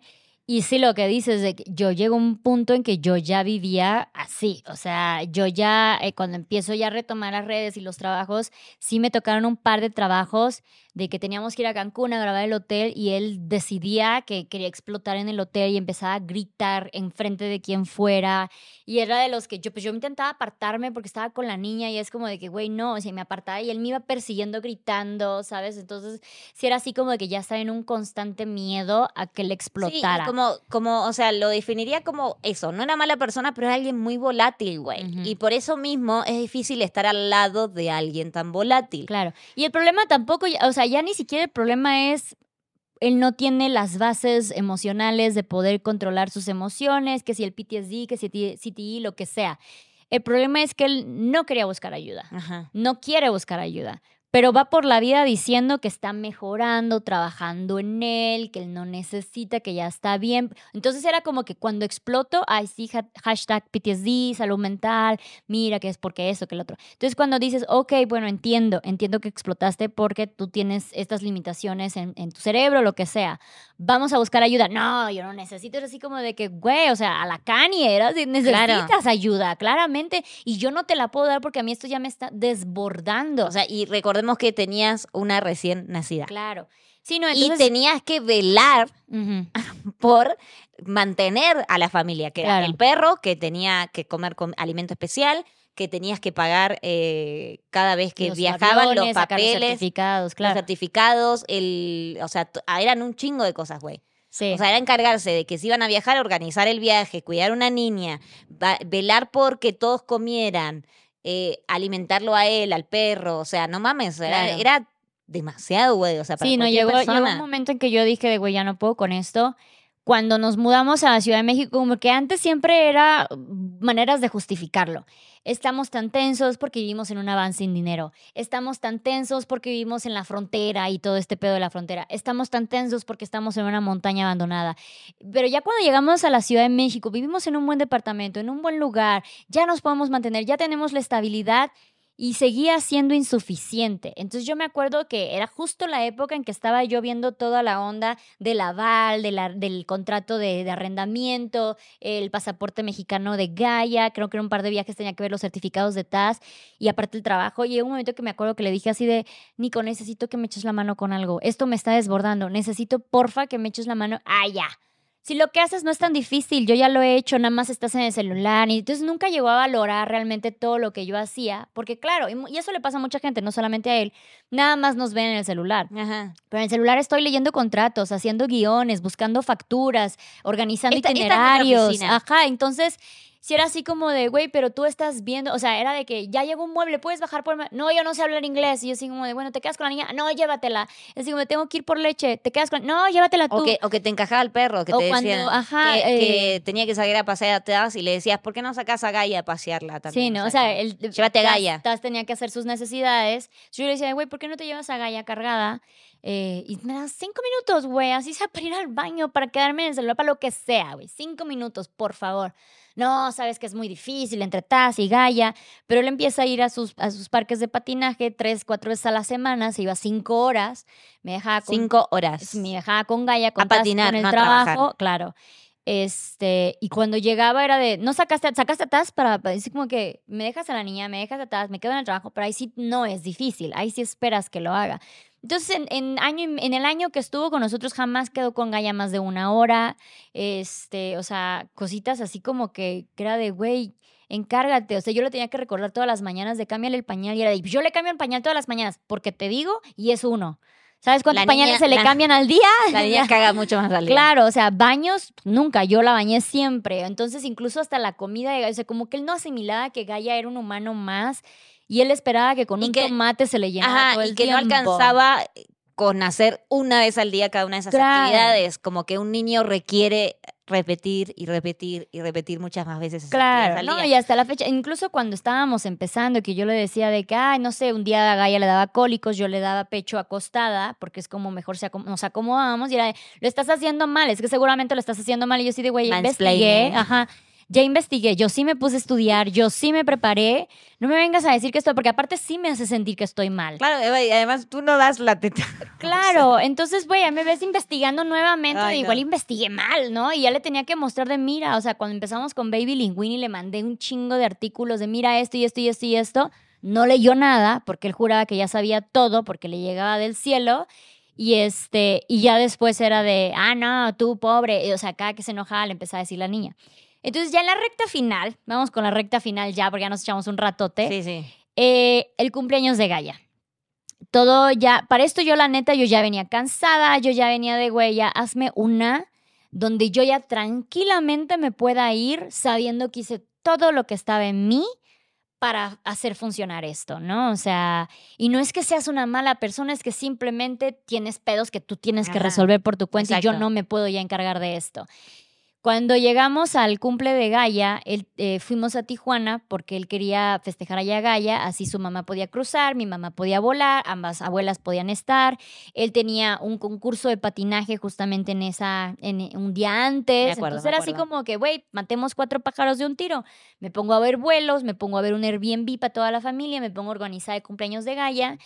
Y cuando llegamos, pues él a toda madre se fue a su patinaje, me dejó con todo, en el mero cumpleaños de Gaia le digo, oye, porfa, eh, necesito que vayas a Walmart a comprar tal cosa. Ah, que no ves que estoy cansado, que no sé qué, que no sé cuánto. Ok, yo, ¿te quedas con la niña? No, pues que no te la puedes llevar, que no sé qué, que no sé cuánto. Ok, se la voy a dejar a mi mamá, pero porfa, ve a la casa de la vecina para recoger. Nah, ¿quieres que yo haga todo? Y así como. Entonces llegó un momento que digo, ok, nada más para quedar claro esto, no piensas hacer nada por el cumpleaños de tu hija. No, que no sé qué. Empezó ya, ¿sabes? De que se, sintió, se sentó en una silla y empieza a pegarse y yo sigo, no vas a hacer este día sobre ti. O sea, como que ahí mi coraje era de no vas a quitar el No le vas a arruinar el día Gaia. Exacto. hoy se trata de Gaia. Si no quieres hacer nada, está bien, enciérrate. No hagas tu drama de necesito yo. Porque aparte se enojaba cuando él empezaba a golpearse la cabeza y yo no lo atendía. Porque obviamente mi prioridad es que Gaia no te vea, que Gaia no se entere. Y él se enojaba porque no lo atendiera, así como de dude. Entonces, Pasó, organicé la fiesta, la fiesta salió divina, él estuvo por su lado todo así como que le dije, güey, pues toma fotos, ¿no? Para que queden de recuerdo mínimo. Este, vengo hablando con la mamá, con la mamá ya teníamos como una relación entre también, porque igual se ponía la señora a decirme, tú no sabes lo que es amor, tú no sabes amar, nada más lo utilizaste y que no sé qué, porque tienen la teoría de que todo esto yo lo planeé para tener una hija americana únicamente. Este. Para que viva en México. Claro, para que viva en México. Y. Genius. Entonces yo estoy hablando con la señora y le digo, creo que me conviene buscar una niñera, creo que necesito una. O sea, yo quisiera poder contar con él para cuidar a la niña, ya que yo me estoy encargando de toda la chamba, ¿no? O sea, con, la cabaña estuvo muy en claro, tú te encargas de la chamba, yo me encargo de la casa. Entonces aquí era de yo me encargo de la chamba, tú te encargas de la casa, pero ahí sí era de no, aquí somos 50-50 y realmente tampoco era 50-50. Entonces pasó, la mamá se pone a hablar con él y según él, la mamá le dice que yo nada más lo veía como mi niñera, cosa que no tiene sentido porque... Porque para eso debería estar presente. Ojalá, ojalá mínimo yo lo hubiera visto como mi niñera, ¿sabes? Era como que el mejor de los casos. Entonces, terminando la fiesta, estamos ya en la cama y Gaia en medio de nosotros y él gritándome de no, y se empieza a golpear la cabeza. La niña que al lado me voy a matar luz, eso es lo que quieres, que me mate, que no sé qué.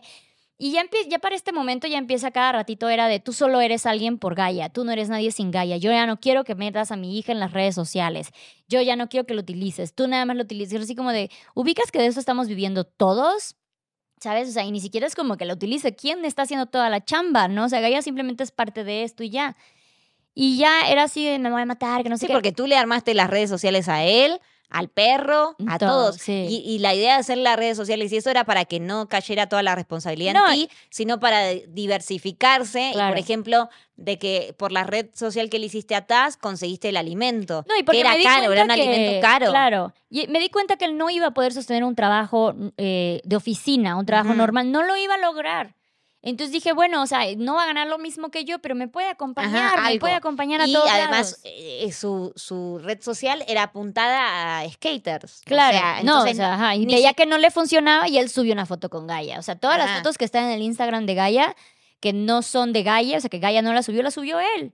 Entonces era así como de, dices que yo no la quieres que yo ya no la postee, pero está bien que tú la sigas posteando, ¿no? O sea, no hay, o sea, no hay pedo, nada más para que seamos justos, parejos, ¿no? Este, entonces, o sea, neta fue eso hasta que se quedó dormido, güey. Yo ya estaba en la cama así de, qué chingados, o sea, no manches, ya me, estoy cansada. Entonces al día siguiente le estoy haciendo el desayuno a Gaia. Viene él, o sea, su mamá ya está despierta, viene él y me dice, ¿le estás haciendo desayuno a mi mamá? Y yo así como, no, nada más. O sea, no me estaba haciendo ni desayuno ni a mí, ni a mi mamá, ¿sabes? A Gaia es la única codependiente mía, dependiente mía. Y este, entonces se, enoja, no sé qué, y empieza a preparar huevos. Yo súper tranquila vengo con la mamá porque la mamá y yo, la verdad, en ese viaje teníamos una relación, o sea, estábamos reconstruyendo una relación que ya estaba rota.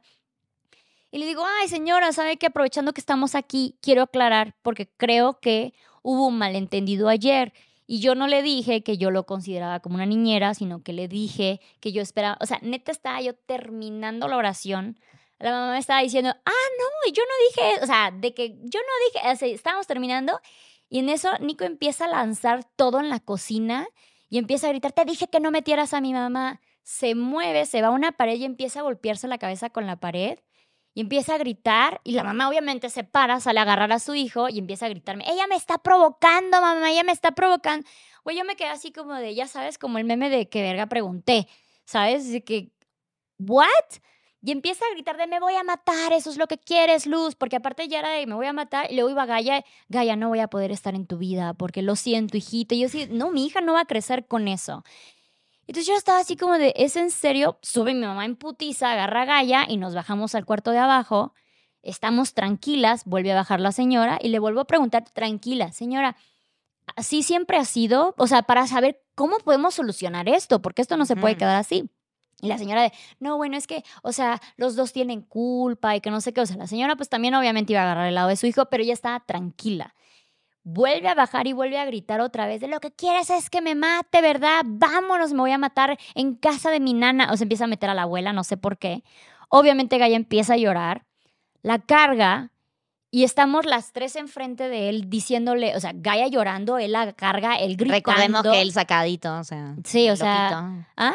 Que sacadito, digamos. O sea, les estoy diciendo que recuerden, que agarren la imagen completa. Pero que sacadito. Como enojadito, como oh, furioso, sacado. él está gritando. Sacado de onda. Gaia llorando. Nosotras tres de, por favor, danos a la niña, la estás alterando. Danos a la niña, está llorando, la estás espantando. Y empieza a gritar de, pues es mi hija también, es mi hija. Y para mí, para ahí, ese punto fue, no hay, o sea, clic. ¿Sabes? Porque yo te puedo aguantar, yo puedo ser una adulta que trato de asimilar todo eso y aún así me está carcomiendo, pero mi hija no va a crecer con esto. Y fue así. O y no la vas a agarrar de caballito de batalla. Claro. No, y no la vas a acá que te enojes a decirle que te vas a matar. Imagínate la pobre niña creciendo con que mi papá se va a matar. O sea, no. Este, y fue así de, estamos en Tijuana, es frontera, aquí está tu mamá, aquí está tu perro, aquí están tus patines, no tienes nada por qué regresar a México, hasta aquí. Y era, eh, fueron días de que yo estaba temblando. Gracias a Dios mi mamá estaba allí. Gracias a Dios estábamos en un lugar donde tengo un poco de comunidad. y para, y a ver, esto, esto aclarémoslo porque es algo que siempre te echan en cara, como tú lo echaste de México. Eh, Luz no tiene las llaves de México, no es la dueña de migración ni nada por el estilo. Luz le dio a elegir. Lo que sí le dijo es, hasta acá llegamos, como pareja. Sí, yo no me voy a encargar de tu estancia en México. Y, entonces, fue donde dice... Pero, eh, pero entonces él te dijo, bueno, entonces pagame los boletos. No, la ah, primera oferta fue de ser niñera. ofertón, Para esto, obviamente, le empieza a decirme de, no, vamos a terapia de pareja. Yo, voy te vengo ofreciendo que tú vayas a terapia. Luego hacemos terapia de pareja. Desde el día uno. Ahorita yo ya no quiero nada que ver contigo. O sea, ya, llegué, ya me desbordé, ya llegué a mi punto máximo. Ya no quiero nada, ya no hay vuelta atrás. Tuve a terapia, lo necesitas. Por nuestra hija, hazlo. Y entonces él empieza a decir de, bueno, mira, eh, para esto él ya llegó a un punto de no quiero estar loco y se golpeaba, no quiero estar loco y se golpeaba. Entonces, si es como un güey, te quiero abrazar, lo siento mucho, pero yo ya no puedo ser parte de esto. Lo siento, yo ya no puedo ser aquí, ya no puedo batallar contigo. Em, y entonces me empieza a decir de, bueno, pues si, si piensas gastar en una niñera, igual y podrías darme ese dinero a mí y yo puedo dormir en el sillón. Entonces era así como de, quieres que te pague por cuidar a tu hija mientras yo me encargo de todos los gastos del hogar. Trato que aparte ya tenía. O sea, ese trato ya lo tenías. Porque tú con toda la confianza podías llegar a agarrar mi cartera, agarrar el dinero que tú quisieras para lo que tú quisieras. Yo no te, yo no te cuestionaba nada. O sea, ese trato ya lo tenías, güey. Solamente fue así como, no. Pero además es como, ¿quieres que, a ver, a ver si entendí bien, ¿quieres que te pague por cuidar a tu propia hija? Sí. O sea, ¿y a mí quién me está pagando? Trabajo que yo hago gratis, o sea. a mí quién me está pagando. Ofertón, entonces de ahora en más la niñera. Sí, no, entonces fue así como de, no, o sea, lo siento, no puede ser así. Y era así, pues yo no me voy de México. Perfecto, pero a mi casa no regresas. O sea, quédate en México si necesitas, pero a mi casa no regresas. ¿De verdad prefieres ver al padre de tu hija en un pueblo? Porque hay unos homeless debajo de mi casa. ¿Prefieres ver al padre de tu hija? No, yo prefiero ver al padre de mi hija bien pero no a mi costa, no a costa de mi hija. Entonces, puedes quedarte en México, pero no hay pedo, ¿no? Porque además recordemos, el, departamento de luz es chico, o sea, dos ambientes, o sea, es, la, es una cocina que es la, la, sala y el living, o sea, la recam, la, ay, siempre digo living, no es living. Sala, sala, sala, Eso, y el baño y una habitación, ya. O sea, no es como que, ay, qué grande el penthouse para que él viva en el sillón. Claro. Y bueno, eh, él siguió con su plan de yo voy a agarrar mi vuelo de regreso a la Ciudad de México y yo dije, perfecto. Yo había rentado el Airbnb hasta cierto día porque de ahí se iba su mamá, no necesitábamos un Airbnb tan grande y nos íbamos a ir a casa de unas primas. Entonces le dije, ok, nada más te aviso, el Airbnb está hasta mañana. Yo después me voy con mi mamá y Gaia a casa de una prima, búscate un lugar para ti y para Taz en lo que agarramos el vuelo de regreso a México. Ese, ese task, esa, esa tarea fue tan fuerte para él, buscarse un lugar donde quedarse con Taz, que, porque era algo que yo siempre me encargaba, que entonces dijo de, bueno, entonces sí me voy a ir a Boston, pero tú me pagas mi vuelo. Entonces ahí ves, güey, pagando 900 dólares para un vuelo al día siguiente de, de, California a Boston para que se vaya con su mamá. O sea, yo todavía pensando, voy a gastar. No, se fue ese mismo día. No, espérate. O sea, el vuelo era para el siguiente día. Eh, para que se fuera junto con su mamá, porque pudo, pudo haber comprado un vuelo más barato, pero yo todavía pensando en el de, güey, va a ser más fácil si viaja con su mamá, viajan uno al lado del otro y todo lo demás. Entonces en ese momento pago todo este, y le pago su vuelo para el día siguiente del cumpleaños de Gaia. El mero día de cumpleaños de Gaia, en el desayuno, cantamos las mañanitas y ese día se fue a San Diego. O sea, ya por decisión propia. Luego me empieza a decir que yo tenía la responsabilidad de pagarle dos meses eh, de renta para Boston, porque yo, para esto, yo lo mandé con su vuelo, le di, eh, se quedó todo el dinero de TikTok, que eran como 800 dólares, al final me entregó 300, este, y le di 600 dólares que su familia le había mandado a Gaia, o sea, era dinero de Gaia. Yo le dije, güey, para que no tengas, o sea, para que no te vayas en cero, ¿no? Ahí tienes 600 dólares y ya consigues, pues, no sé, comer. Y entonces ya. Chance que tú no tuviste. Claro, o sea, eso pues tiene. cuando saliste de la granja con Gaia. Ah, no, yo me fui en ceros. Te fuiste en cero. Este, o sea, y luego empieza de no, pero me vas a tener que pagar la renta. Y yo todavía pensé en, te pago la renta un mes, pero no dos. O sea, yo todavía analizando todo esto, O sea, güey. imagínate cómo te tenían la psicosis que hasta ese punto todavía te enganchaban, que, sentías que tenías que velar que ayudar, yo tengo que ver, yo tengo que cuidarlo. Entonces, al final, gracias a mis amigas, a ustedes, todo fue como que me agarré de valor de no, yo no tengo que ver estas cosas por él. Eh, y él empezó con su no tengo dinero, no tengo. Digo, yo no le pedía nada, pero una vez que tuve que llevar a Gaya al hospital por su chequeo nada más, y le dijo, mira, voy a llevar a Gaya al pediatra, te aviso cuánto es para que me mandes la mitad.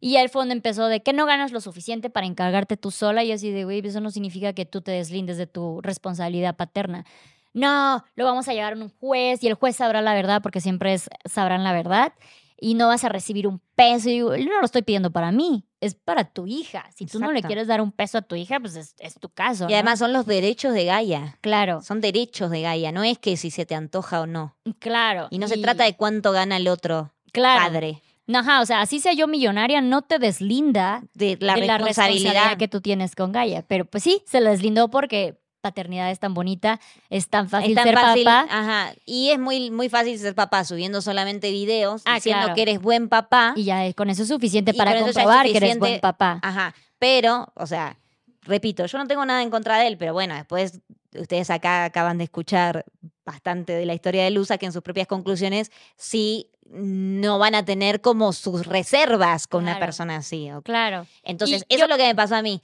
Y, y esto es lo que yo también observé. O sea, yo siempre que vi a él con Gaia, vi que él nunca pudo calmar a Gaia. Un llanto jamás. Vi que él, pudiera calmar a Gaia. Si Luz le decía, sosténme un poco a Gaia, que no sé qué cosa, él no sabía cómo entretenerla.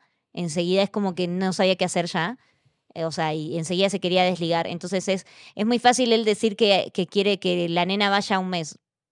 O sea, primero que no está haciendo nada para que la nena vaya un mes. Claro no está firmando el contrato de mm. divorcio, no, no está mm. aceptando los términos, que son muy favorables, porque lo deslindan a él de bastantes responsabilidades. Eh, y aún así le exige a Luz que le, le mantenga todo eso a Gaia y, o sea, a, él casi durante ese mes que quiere que vaya a Gaia. Y es, güey, no pudiste, no pudiste consolarla una sola vez a la bebé. Sí. ¿Cómo vas a hacer para, como para entretenerla y consolarla y alimentarla durante un mes tú solo? Sí. Ahora, bueno, ya digo, ya estamos llegando casi al final. Muchos detalles, pero es mucho tiempo. Este, ahora, el problema aquí es que yo dejé con una plataforma eh, significante a alguien que no sabe controlar sus emociones. Y eso es algo muy duro con lo que tengo yo que lidiar una y otra y otra vez, porque todavía hasta el día de hoy cada que él no está de acuerdo con algo, él pone la parte de su historia. Pero yo le he preguntado directamente, ¿te acuerdas por qué te dejé? ¿Te acuerdas por qué me fui? Y nada más contesta de por tus propios intereses, porque querías viajar por tu cuenta, porque tú no querías, porque nunca me amaste, porque era así como de, güey, ¿te acuerdas de cómo te golpeabas la cabeza? ¿Te acuerdas de cómo amenazabas con explotar a cada ratito? No se acuerda de nada de eso y eso es como que lo preocupante realmente, que él tiene esta realidad tan distorsionada y la comparte constantemente y algunas veces es a favor y otras en contra. Entonces yo creo que la principal fue justo después de que él se fue, él hizo tres videos en TikTok llorando, berreando de Luz no quiere, Luz no me apoya, Luz ya no me ama, Luz me, me obliga a que me vaya y todo eso. Y el hate que recibí a partir de eso fue meses, meses, hasta la fecha de vez en cuando. Y por eso yo no quería hablar de, este, de, este, de nada de esto, yo lo quería mantener privado, yo, lo, yo no quería tocar el tema porque la gente no sabía, pero era neta ataque tras ataque, tras ataque, tras ataque y él hacía más stories, pobrecito de mí, yo no puedo. Él se quedó cuatro meses en un Hilton. Él no tenía dinero para mandarle a su hija, pero se hospedó cuatro meses en un Hilton de más de 100 dólares la noche, 150 por ¿Cómo te enteraste por una seguidora? Por una seguidora que trabajaba en ese hotel y fue así de, ay, aquí está Nico, que no sé qué, yo sí como, ¿en qué hoteles? No, que es el, güey, o sea, fue así como de que no. A, a googlear enseguida. Posible. Pero es de que a cada ratito, o sea, ahorita está diciendo que yo no dejo que hable con su hija. Las puertas están abiertas. Yo lo bloqueé porque yo ya no puedo vivir con este ataque constante todos los días para que él hable con su hija cada dos, tres días. Yo tengo que aguantar todos los días que él me diga que yo que no puede creer que yo piense que soy una buena madre, que no, que Gaia no es segura conmigo, que no sé qué, que no sé cuánto. Entonces, yo lo tuve que bloquear porque a mí ya me está desgastando y llega un momento que yo digo de, güey, la ansiedad. Y porque además te decía cosas horribles, porque Luz me ha compartido los mm. chats que le manda. Y, y o sea, nadie merece aguantarse el, el maltrato que, que se aguantó Luz, o sea, porque él enseguida era como o sea, porque lo vi, o sea, leí los chats, o sea, de que eh, está todo bien y, ay, buenísimo, sí, llevémosla en paz. Y él solito, no sé qué se le salta, y, y, enseguida, no, que tú eres una mala persona, eh, eres lo peor que tú eres malvada, porque you are evil, siempre te dice. Eres una mala madre. eres una mala madre, tú. No tienes corazón. Tú, todo lo que tienes se lo debes a mi hija. A mí, ah, él tiene esta idea de que como Gaia se parece a él, y que gracias a Gaia yo hago dinero, pues entonces él ya hizo su parte y yo todo lo planeé para aprovecharme de su imagen. Y yo, o sea, entonces ahí es lo que tú dices, él está tan deslindado de la responsabilidad que es tener una criatura que él piensa que vale la pena echarse el pedazo de responsabilidad que es tener una hija para poder ser viral. ¿Sabes? es, como de, güey, prefiero mostrar el culo si es necesario, ¿sabes? es más fácil. Creo que todas las que son madres o tienen algún amigo cercana con, con hijos saben que es una locura decir que te embarazaste para ser famosa. Güey, a nadie se le ocurre ese plan. A nadie. A nadie. y si a alguien se le ocurre, lo planeó re mal. Lo porque no, mal. No. Fatal, güey. claro. Porque, o sea, la cantidad de. O sea, porque es, es. O sea, eso es lo que yo le digo siempre a Luz, que es lo que está diciendo. O sea, eso es que él no realmente nunca vio ni empatizó con lo que es ser madre, ni nunca jugó un papel en un rol paterno real. Activo. O sea, nunca fue un rol activo. Deja tú financieramente. no, él, a estar ahí presente. Porque si crees que, que es eh, ganancia o que, ah, sí, que dos videitos que subes y que aparece Gaia, eh, eso alcanza para decir, sí, me voy a echar acá a tener un hijo. Claro. Sí, no, entonces algo que yo siempre he tratado de decir en las redes y de verdad que hasta la fecha yo trato es que el divorcio no es una guerra, eh, yo siempre voy a esperar lo mejor para Gaia y parte de lo mejor para Gaia es que tenga dos figuras eh, materna y paterna excepcionales, ¿no? En sus mejores cabales. Lamentablemente no es el caso. Entonces yo, o sea, yo quiero pedirle que él vaya y busque ayuda. O sea, ya ahorita obviamente me la quiere manejar con que aquí la inestable emocionalmente y mentalmente soy yo, que yo soy la que necesita ayuda, que realmente estás loca y ya saben, todo eso. Eh, y llega un momento en que digo, o sea, la ansiedad que me llega de pensar voy a tener que lidiar con esto toda, mi vida. Toda mi vida. O sea, ese es un, ya sabes, es, no lo puedo ni explicar. Y no quiero llegar a este punto de, güey, lo mejor que nos pudiera pasar es que Gaia crezca con un padre ausente. No quiero llegar a ese punto, pero es como de, güey, ve esto aquí de que hay. O sea, yo ojalá de verdad deseo. Yo vengo de una familia donde todos los exes con hijos son excelentes amigos. Mi mamá y mi papá, excelentes amigos. Primas con sus exes, excelentes amigos. De que pasamos todavía Navidades y todo eso. esa es la imagen que yo tengo y es la imagen que yo quería llegar. Porque por eso yo le conseguí el pasaporte americano a Gaia. Por eso le sigo hablando inglés a Gaia. Porque yo quiero que en algún momento logramos cruzar ese umbral. Pero de verdad, no asimila, o sea, incluso la abogada piensa, o sea, me dice, es que él piensa que aquí la única este, ley es las redes, entonces cada problema él las comunica en redes desde su versión, pero no hace nada para buscar un abogado, no hace nada para llegar a un acuerdo. O sea, el acuerdo era súper, súper favorable para él, el mínimo de child support, porque yo intenté pedir nada, o sea, que no me pusieran, que yo no lo necesito, pero era así, no es un derecho tuyo, es de tu hija, tienes que poner visitas cuando quieras, vacaciones cuando quieras, ambos con derechos de viaje, todo, o sea, todo súper, desde que nos vamos poniendo de acuerdo y a toda madre. Y cuando ya llegaba el momento, era así, pues es que no tengo dinero y tú sí puedes pagar, ven tú y que no sé qué. Y muchas veces pensé, yo le iba a pagar el vuelo para que viniera a firmar. Yo iba a pagar los vuelos y mi estancia para que pasara verano allá. y encima te pedía fechas específicas. Claro. Porque quería cerrar ciclos y quería, quería firmar el divorcio el día del aniversario de su boda.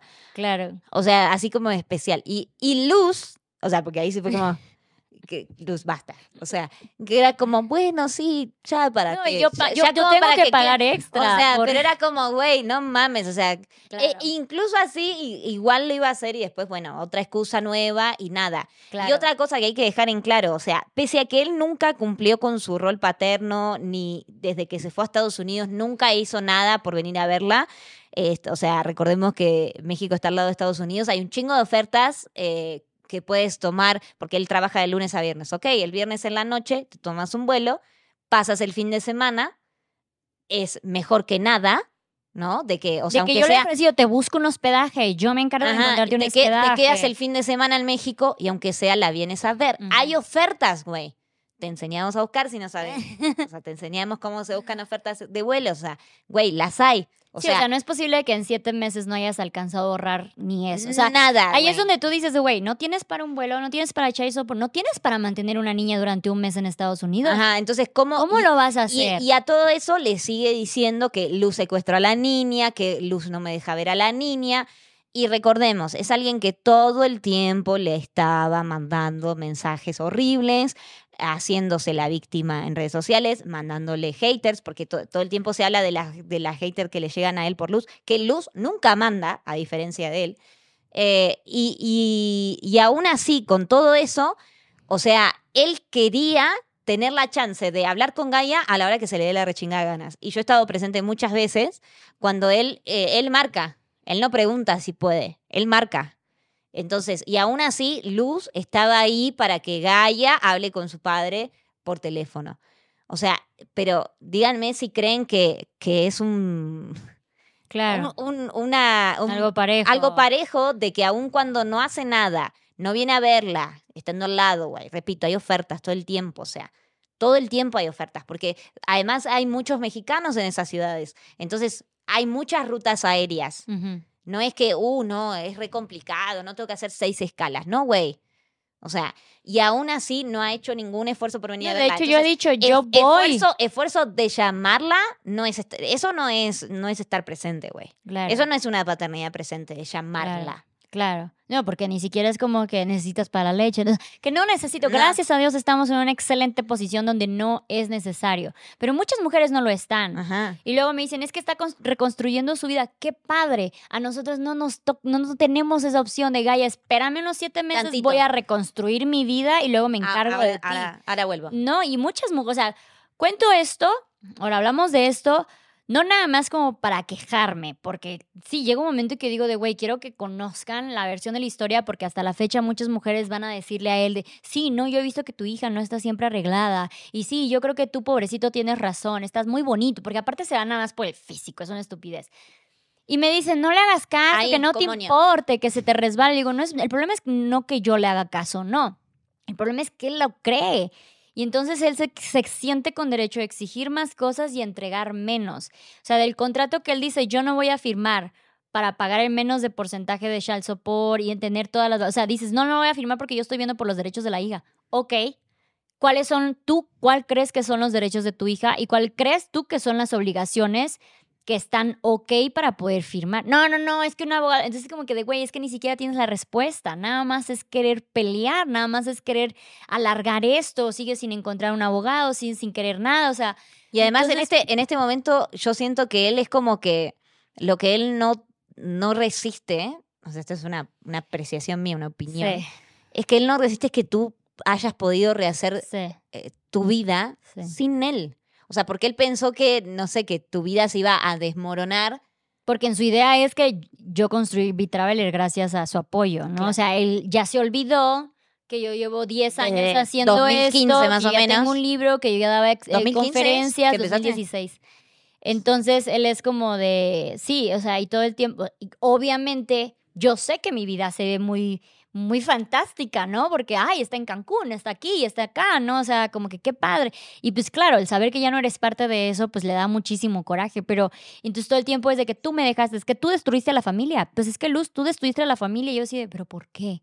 ¿Te acuerdas un por qué? O sea, voy a tomar mitad de la responsabilidad. No hay, o sea, sin pedos. Yo llego un momento que dije, ya no aguanto más, ya no quiero más, me despido hasta aquí pero también tomas el otro 50, el por qué yo dejé de aguantar, ¿no? O sea, y para él no hay razón.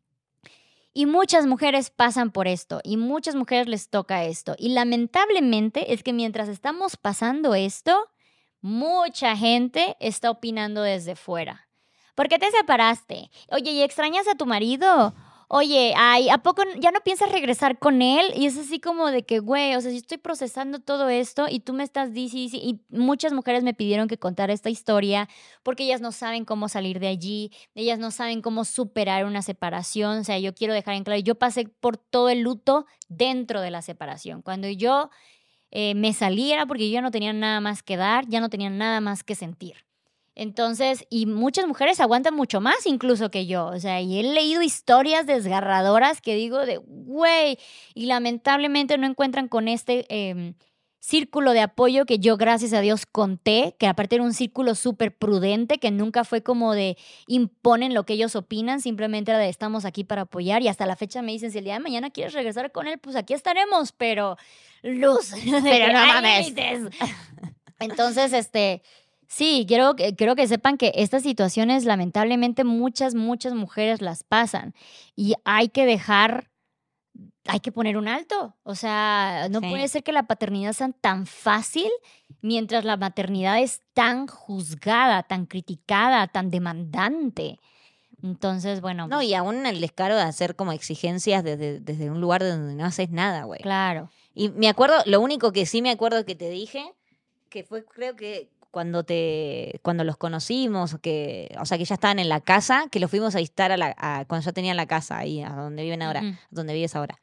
Y que lo único que te dije es que fue te arreglaba y dije, Luz, vos sabés que eh, siempre que lo necesites, donde nosotros, nuestra casa siempre va a ser, pero le dije así como, o sea, no le dije como, a ver, este güey, o sea, simplemente le dije... Sí, porque Camo tuvo que ir a construir muebles, porque él no quería Te dije, cuando, si tú necesitas y no tienes dónde caer, sabes que siempre en nuestra casa, vos y Gaia van a tener un lugar. Y lo sabes porque ahí siguen la, la Luz y Gaia, dice la, la puertecita. Gracias. Eh, no te largues a llorar de vuelta, Gaia, que Luz que va a hacer llorar.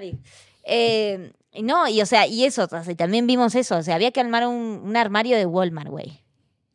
Eran ocho tuercas iguales. O sea, era, era el tornillito es el más fácil, el güey no lo puedo armar, o sea, no quiero ser mala, pero es como que también decís, no alcanza, güey, no alcanza. O sea, ¿y, eh, ¿y qué otra cosa es que le pasó que no podía? No, eran, muchas cosas, pero sí, o sea, yo creo que, que de esos eran detalles que uno veía Claro. Y decís, güey, o sea, yo ya normalizaba muchísimo. Y un problema yo tenía que resolverlo. Así de sencillo.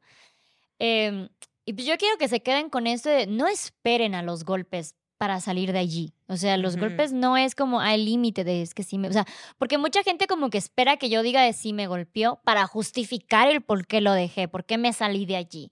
No esperen a que su pareja los golpee para poder decir hasta aquí. Dos, estar con una persona que tiene inestabilidad emocional, mental, lo que sea, no justifica el empezar, o sea, el yo apoyar tu inestabilidad emocional, mental, acaba cuando ya la mía se está deteriorando. Porque Gaia merece por lo menos un padre cuerdo, ¿sabes? o sea, si los dos nos empezamos a hundir, porque yo ya estaba con ataques de ansiedad, con depresión, con todo. O sea, imagínate qué clase de vida le íbamos a dar a esa niña, a, mi niña, si las dos personas estamos así de deterioradas. Entonces, eh, eso es muy importante. Tres, lo vuelvo a repetir a pesar de la situación en la que estoy, divorcio no es guerra. Y yo de verdad sueño que el día de mañana esto se solucione o porque se va o porque se calma y nos volvemos amigos, güey, cualquiera de las dos. Yo no quiero estar en guerra toda la vida.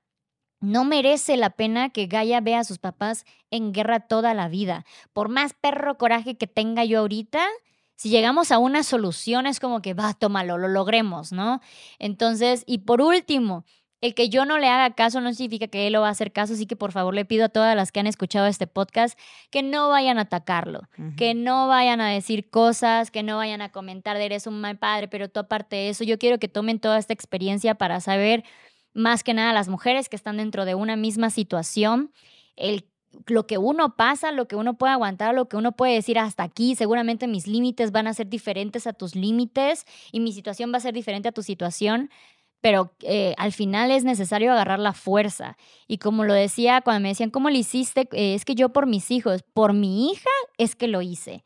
Cuando tú piensas que te tienes que quedar allí por tus hijos, con mucho más razón te tienes que ir de allí por tus hijos. Eh, y hay como muchas, como que enseñanzas que yo he aprendido en el camino de esto, porque repito, no es sueño de ninguna mujer casada que se embaraza y luego ser madre soltera no es sueño de nadie. Entonces, em, pues nada, por eso comparto mi historia porque yo también necesitaba ya desahogarme y hablar y también a nosotras se nos va, eh, se vale que nosotras también seamos irrazonables y agarremos coraje y luego digamos mierda y luego digamos no, no, ya no quiero hablar mierda porque luego resulta que yo no puedo expresarme porque entonces, ¿para qué publicas? ¿Para qué dices? ¿Para qué tu vida es pública? Y por eso tenemos derecho a decir y juzgarte y, y, preguntar. Pero somos humanos y nosotros también, aunque seamos creadores de contenido, merecemos y también queremos desahogarnos. Claro. Y también es expresarnos, pero eso no significa que cualquiera pueda venir a juzgar. O como que te digan, ah, pero tú te metiste ahí, güey. Porque al final siempre la, la culpa recae en la mujer. punto, claro. Sí, y no saben las vulnerabilidades que, porque a ti te agarró en un momento vulnerable, o sea, entonces, nada, o sea, hay que estar, o sea, sí es verdad que hay que estar muy atentas pero, o sea, es un montón de cosas más, no solamente estar más atenta. Y también para poder salir de un ambiente así, a las personas que tienen algún conocido que está en una situación familiar eh, parecida a la que pasó Luz, pues lo que pueden hacer es eso, es ser un, ser apoyo, ser contención para esa persona que está pasando eso. Y para la persona que está pasando eso, pues también creo que sirve, ¿no? Buscar un círculo de apoyo. O sea, ya sea cualquier cosa, no sé qué, ah, las, las de yoga, no sé, si no, si no hay nadie cerca. Claro. O sea, alguien, o sea, buscar un círculo, porque ahí es cuando, cuando más vulnerables estamos, si no tenemos amistades cerca. Y, también otra cosa que pasa es que da vergüenza claro, contar porque, porque te, te sentís humillada, sentís que es tu culpa, sentís que es, güey, no mames, yo, yo me metí sola aquí. Entonces no tengan vergüenza de, de compartir, porque hay veces que al tipo lo ves muy encantador, ¿no? De afuera, ay, pero ¿cómo? Y por eso después se la vean tan lindos, se, vean, tan lindos. Ay, ¿cómo? Pero si se veía encantador, güey, no te creo que sea así. Sí, güey, así son, o sea, eso también pasa, hay una doble cara. Claro. O sea. Y, yo creo que también es importante entender que un divorcio no es un fracaso, si en dado caso es un éxito, porque significa que supiste decir hasta aquí y supiste marcar tus límites y preferiste empezar de cero a seguir en ese círculo vicioso de cualquier tipo, de no sé, te engañan, te golpean, ya no hay amor, lo que sea, por la razón que sea. hay que dejarlo de verlo como un fracaso, porque yo considero que es un éxito. El poder decir, hasta aquí llega, no me caso con esta idea romántica de seguir en un matrimonio, en un matrimonio por más infeliz y dañino que sea para mi hija, eh, tengo que salir de aquí y, puedo poder. exacto. Y también eso, no esos vínculos no solamente pasan con eh, un vínculo. Eh, eh, pareja, o sea, también es, a, veces son tus papás, a veces son amistades tóxicas, o sea, hay que saber decir, bueno, hasta aquí, o sea, O sea, hay que, hay que saber eso, ir detectando las cosas. Pero bueno, creo que hemos pues tocado Pues decimos hasta aquí ahorita porque, ah. amiga, gracias. Muchísimas gracias por haber estado en toda esta historia y en este podcast también. Y de verdad, gracias a ustedes. Pude agarrarme también mucho valor. Ay, gracias a ti. Bueno, corazones, pues muchísimas gracias a todas las que escucharon y vieron este podcast. Prudencia con lo que acaban de ver Prudencia, prudencia. Porque parte de ser una red de apoyo es no ir con el cuento a nadie, ni, ni, ir a hacer descargos. O sea, lo mejor que pueden hacer por Luz en este momento, si la quieren ayudar, es ignorar completamente a esa persona. Es lo mejor que pueden hacer por ella mucha fuerza a todas las a todas las mamis, a todas las mujeres que están en esta situación, incluso a hombres que están en esta situación, mucha fuerza, pueden salir de allí, se puede reiniciar la vida a la edad que quieran. Les mando un besote y nos vemos en el siguiente episodio. Bye bye. Bye.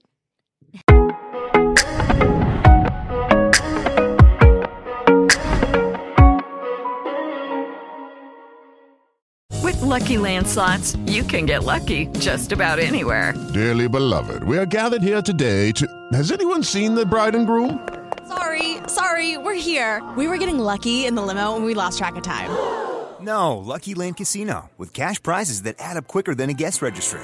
In that case, I pronounce you lucky. Play for free at LuckyLandSlots.com. Daily bonuses are waiting. No purchase necessary. Void where prohibited by law. 18 plus. Terms and conditions apply. See website for details. Hola, soy Erika de la Vega y hago un podcast llamado En Defensa Propia donde converso con mujeres sobre sus procesos de reinvención y transformación y sobre las herramientas que necesitamos para lograrlo. A través de las historias que escucharás en En Defensa Propia, conseguirás la inspiración y la motivación para reconectar con tu poder interior, cambiar tu actitud hacia los cambios y así poder diseñar la vida que quieres vivir. En Defensa Propia. Puedes escuchar En Defensa Propia en todas las plataformas de audio